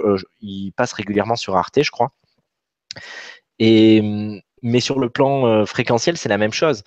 Euh, moi, je sais que j'ai déjà accompagné des enfants qui pouvaient euh, être dans, ce type de, de comportement, d'attitude et, voir des, changements majeurs dans leur ouverture aux autres, simplement parce que cette fréquence, elle touche au cœur et qu'ils ne le vivent pas comme un exercice, ils ne le vivent pas comme euh, le fait qu'on est en train de leur dire que ça ne va pas, comment ils fonctionnent ou qu'ils ont un problème, euh, c'est simplement toujours stimuler tout ce qu'ils sont déjà, tout ce qu'ils sont de magnifique. Et je sais que parmi toutes les personnes qui se sont formées euh, à l'énergie des maîtres dauphins et que depuis 2009, j'ai pu, j'ai pu accompagner là-dedans, je sais aussi qu'il y a des professionnels qui travaillent notamment je dirais ni les spécialités ni les personnes parce que ça leur appartient, je ne sais pas comment elles le présentent, mais, mais qui travaillent euh, avec des enfants qui ont des difficultés d'apprentissage, qui peuvent avoir des difficultés également d'élocution, euh, qui peuvent avoir des, difficultés motrices et qui ont eu des résultats particulièrement étonnants et mirobolants en travaillant en plus de leur technique classique avec l'énergie des maîtres dauphins et ils ont été bluffés de voir que euh, au travers de bah, des cartes, de, de, ces fréquences, des élixirs euh, que je leur ai appris à confectionner, etc. Bah, les enfants rentrent. Bah, pour eux, c'est évident parce que ça vient contacter leur enfant intérieur et pas l'enfant blessé, mais vraiment l'enfant divin ou en tout cas la bascule de cet enfant blessé à cet enfant divin. Donc ça, fonctionne à fortiori, oui, sur l'enfant parce qu'il est encore dedans, parce qu'il est dans ce moment présent et parce qu'il est touché par cette vibration. Euh, ça marche aussi avec l'adulte qui va aller recontacter son enfant intérieur pour revenir à qui il est depuis toujours et à renouer avec cette part de lui qu'il avait peut-être laissé de côté parce qu'il pensait qu'il devait mourir à l'enfant pour devoir être l'adulte. Madame Marie-Hélène, j'espère que ça répond à ta question. Question suivante, une question de Laurence qui nous dit bonsoir et merci à vous deux pour cette soirée intéressante. Gilles, que pensez-vous des mémoires karmiques ou transgénérationnelles pour notre quotidien? Ont-ils des, conséquences? Si oui, comment y résoudre? Merci. Bonsoir Laurence. Alors euh, effectivement, pour moi, c'est une évidence que les, que les mémoires et toute forme de conditionnement ont un impact. Euh, le message du dauphin et le mien n'est pas de dire euh, faites comme si ça n'était pas là. Euh, mais c'est plutôt de dire ok, je peux travailler dessus. Enfin, je peux agir dessus, plus exactement, je peux avoir une prise, mais sans forcément être dans la, dans la perspective de me dire systématiquement ah ben tiens je vais aller nettoyer les mémoires, je vais aller voir ce qui s'est passé et je vais essayer d'analyser, de décortiquer, de comprendre, de savoir parce qu'on le sait, le savoir n'est pas libérateur. Et, je peux aussi me faire le cadeau de ne pas me torturer avec certaines données, de ne pas avoir à aller rechercher ce qui s'est passé dans ma famille ou ce qui s'est passé dans une vie antérieure. Si ça appartient au passé, c'est très bien là où c'est, mais simplement de couper euh, les liens d'interférence ou de me débarrasser de ce qui pourrait euh, faire en sorte que je ne suis pas en paix avec, c'est-à-dire plutôt que de purifier ou de couper, j'aime bien cette idée de pacification. Je me remets en axe. Cette donnée, elle n'est pas positive ou négative, elle est juste en axe ou pas en axe. Et grâce à l'énergie des dauphins, simplement parce que je joue avec eux et que je suis toujours en train de stimuler ma lumière, ma perfection et ce que je suis déjà, eh bien, ils vont aller travailler ces mémoires, qu'elles soient karmiques, transgénérationnelles, ancestrales, galactiques, etc. Euh, ils vont aller les travailler, mais sans prendre l'axe de j'ai un travail spécifique à faire. Mais bien sûr, pour revenir au cœur de la question, oui, ces mémoires, comme toute forme de conditionnement, euh, jouent un rôle parce que si on prend par exemple la roue du zodiaque à 360 degrés, on va dire que chaque mémoire avec laquelle je ne suis pas en paix, c'est-à-dire que, comme on le dit en, déprogrammation cellulaire, on, parle de la dissociation entre le souvenir et l'émotion traumatique, on dit que euh, Gary Craig, par exemple, en EFT, parle du bzit, qui est la perturbation énergétique qui n'a rien à voir avec le souvenir, avec l'événement, avec l'élément déclencheur. Et donc, ce qui crée en réalité, ce qui est la mémoire, ce n'est pas le circonstanciel, le factuel, auquel bien souvent on le raccroche. Et donc, nous, on va aller voir, mais oui, mais c'est parce que j'ai été sorcière et que j'ai été brûlée sur le bûcher. Non, c'est pas ça. Ça, c'est des circonstances autour duquel j'ai cristallisé quelque chose. La mémoire, c'est pas ce qui s'est passé. La mémoire, c'est ce que j'ai vécu et que je n'ai pas encore résolu. C'est l'émotion dont je n'ai pas fait le tour. Et c'est donc cela auquel il faut que je m'attelle. C'est ça qu'il faut que je pacifie. D'abord, il faut commencer par le reconnaître, le guérir et le remettre en paix à l'intérieur de soi. Et ainsi, ça n'aura plus de prise sur moi, voire même, ça va pouvoir m'élever, m'honorer et me faire grandir. Mais effectivement, tant que je ne prends pas la responsabilité par un biais ou par un autre d'aller agir sur ces données, et bien du coup, euh, ça interfère et ça peut interférer drôlement. Je peux passer à côté de moi-même. ou je peux me faire croire que je suis quelqu'un d'autre parce qu'il suffit de dévier de 1 degré pour que ça ait une influence très forte sur mes comportements, sur mes attitudes et sur ma résonance avec le reste de la vie. Encore une fois, je vous invite à faire cette expérience de goûter à cette approche des dauphins sans, dogme, sans, a priori et de vous dire ben, je vais essayer pour voir si ça fonctionne et puis euh, si c'est pas plus plaisant, de le faire avec facilité et sans encore une fois prendre l'axe de ah ben tiens, il faut que je travaille sur ça, mais simplement je célèbre la vie en moi, je célèbre l'être divin en moi et je célèbre, je célèbre la source en moi et donc tout retrouve naturellement son équilibre sans aller dans le détail de ce qui se guérit, de ce qui se modifie, de ce qui se transcende, mais simplement par le biais de la célébration, de l'amour, de la vie, de la joie. Merci Laurence. beaucoup. Merci Laurence pour la question. Bon, l'heure passe, on va quand même euh, s'arrêter là pour ce soir. De toute façon, tu reviendras. Ouais, je reviendrai. Ah, tu reviendras. Ah, je sais pas finalement. non, je reviendrai. Ok. Donc, euh, ce que je te propose, c'est vraiment de qu'on en termine là. Merci beaucoup pour, euh, pour ces bons moments, pour cette belle soirée. Merci à toutes les personnes qui étaient présentes ce soir.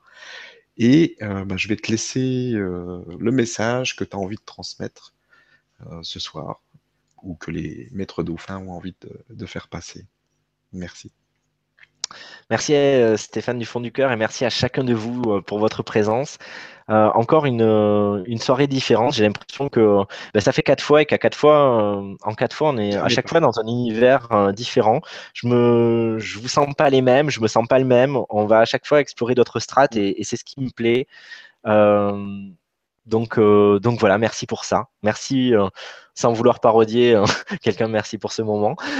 et donc, oui, les dauphins sont taquins. Et comme les dauphins ne sont pas euh, étrangers non plus au, langage galactique, vu que je vous le raconterai peut-être un jour, c'est eux qui m'ont amené aussi sur ces pistes euh, un peu plus tard en 2011 quand j'étais à Montréal, euh, en Polynésie française. Et que, vous le savez, j'ai vraiment à cœur que les choses ne passent pas que par le mental, même si on est allé un peu l'alimenter ce soir, mais je pense que c'était important aussi et que ça portait leur message. Je vais quand même finir avec euh, ces quelques mots qui ne résonneront que pour votre âme et qui seront comme un, lien vers cette vibration. Si vous craignez de ne pas la contacter, revenez simplement à ce dernier moment, ces deux petites minutes en fin de, vibra et instantanément, vous serez en connexion avec eux parce que c'est ces 14 fréquences unifiées qui vous disent à cet instant Adiwa Shitama, Yaote Olimbi, Meshante Gareyeda, Oyamo, Oria Desimoyete, Eria Den Shikayado Heish, Heno Madiri, Oria Maso, Oria Bendu, Kamote Meyeda, Ula, Dinsha Sote, Eria Limunde, Gayemini, Oshatimbra, Omadio, Inyasi, Gayamini, Asho, Eria, Menti, Soi, Damina e Enta, Onyamogem. Je vous souhaite tout le meilleur et surtout, n'oubliez pas de jouer, n'oubliez pas de rire, n'oubliez pas de jouir. La vie n'est faite que pour cela. Merci à tous. Merci. Et merci Stéphane.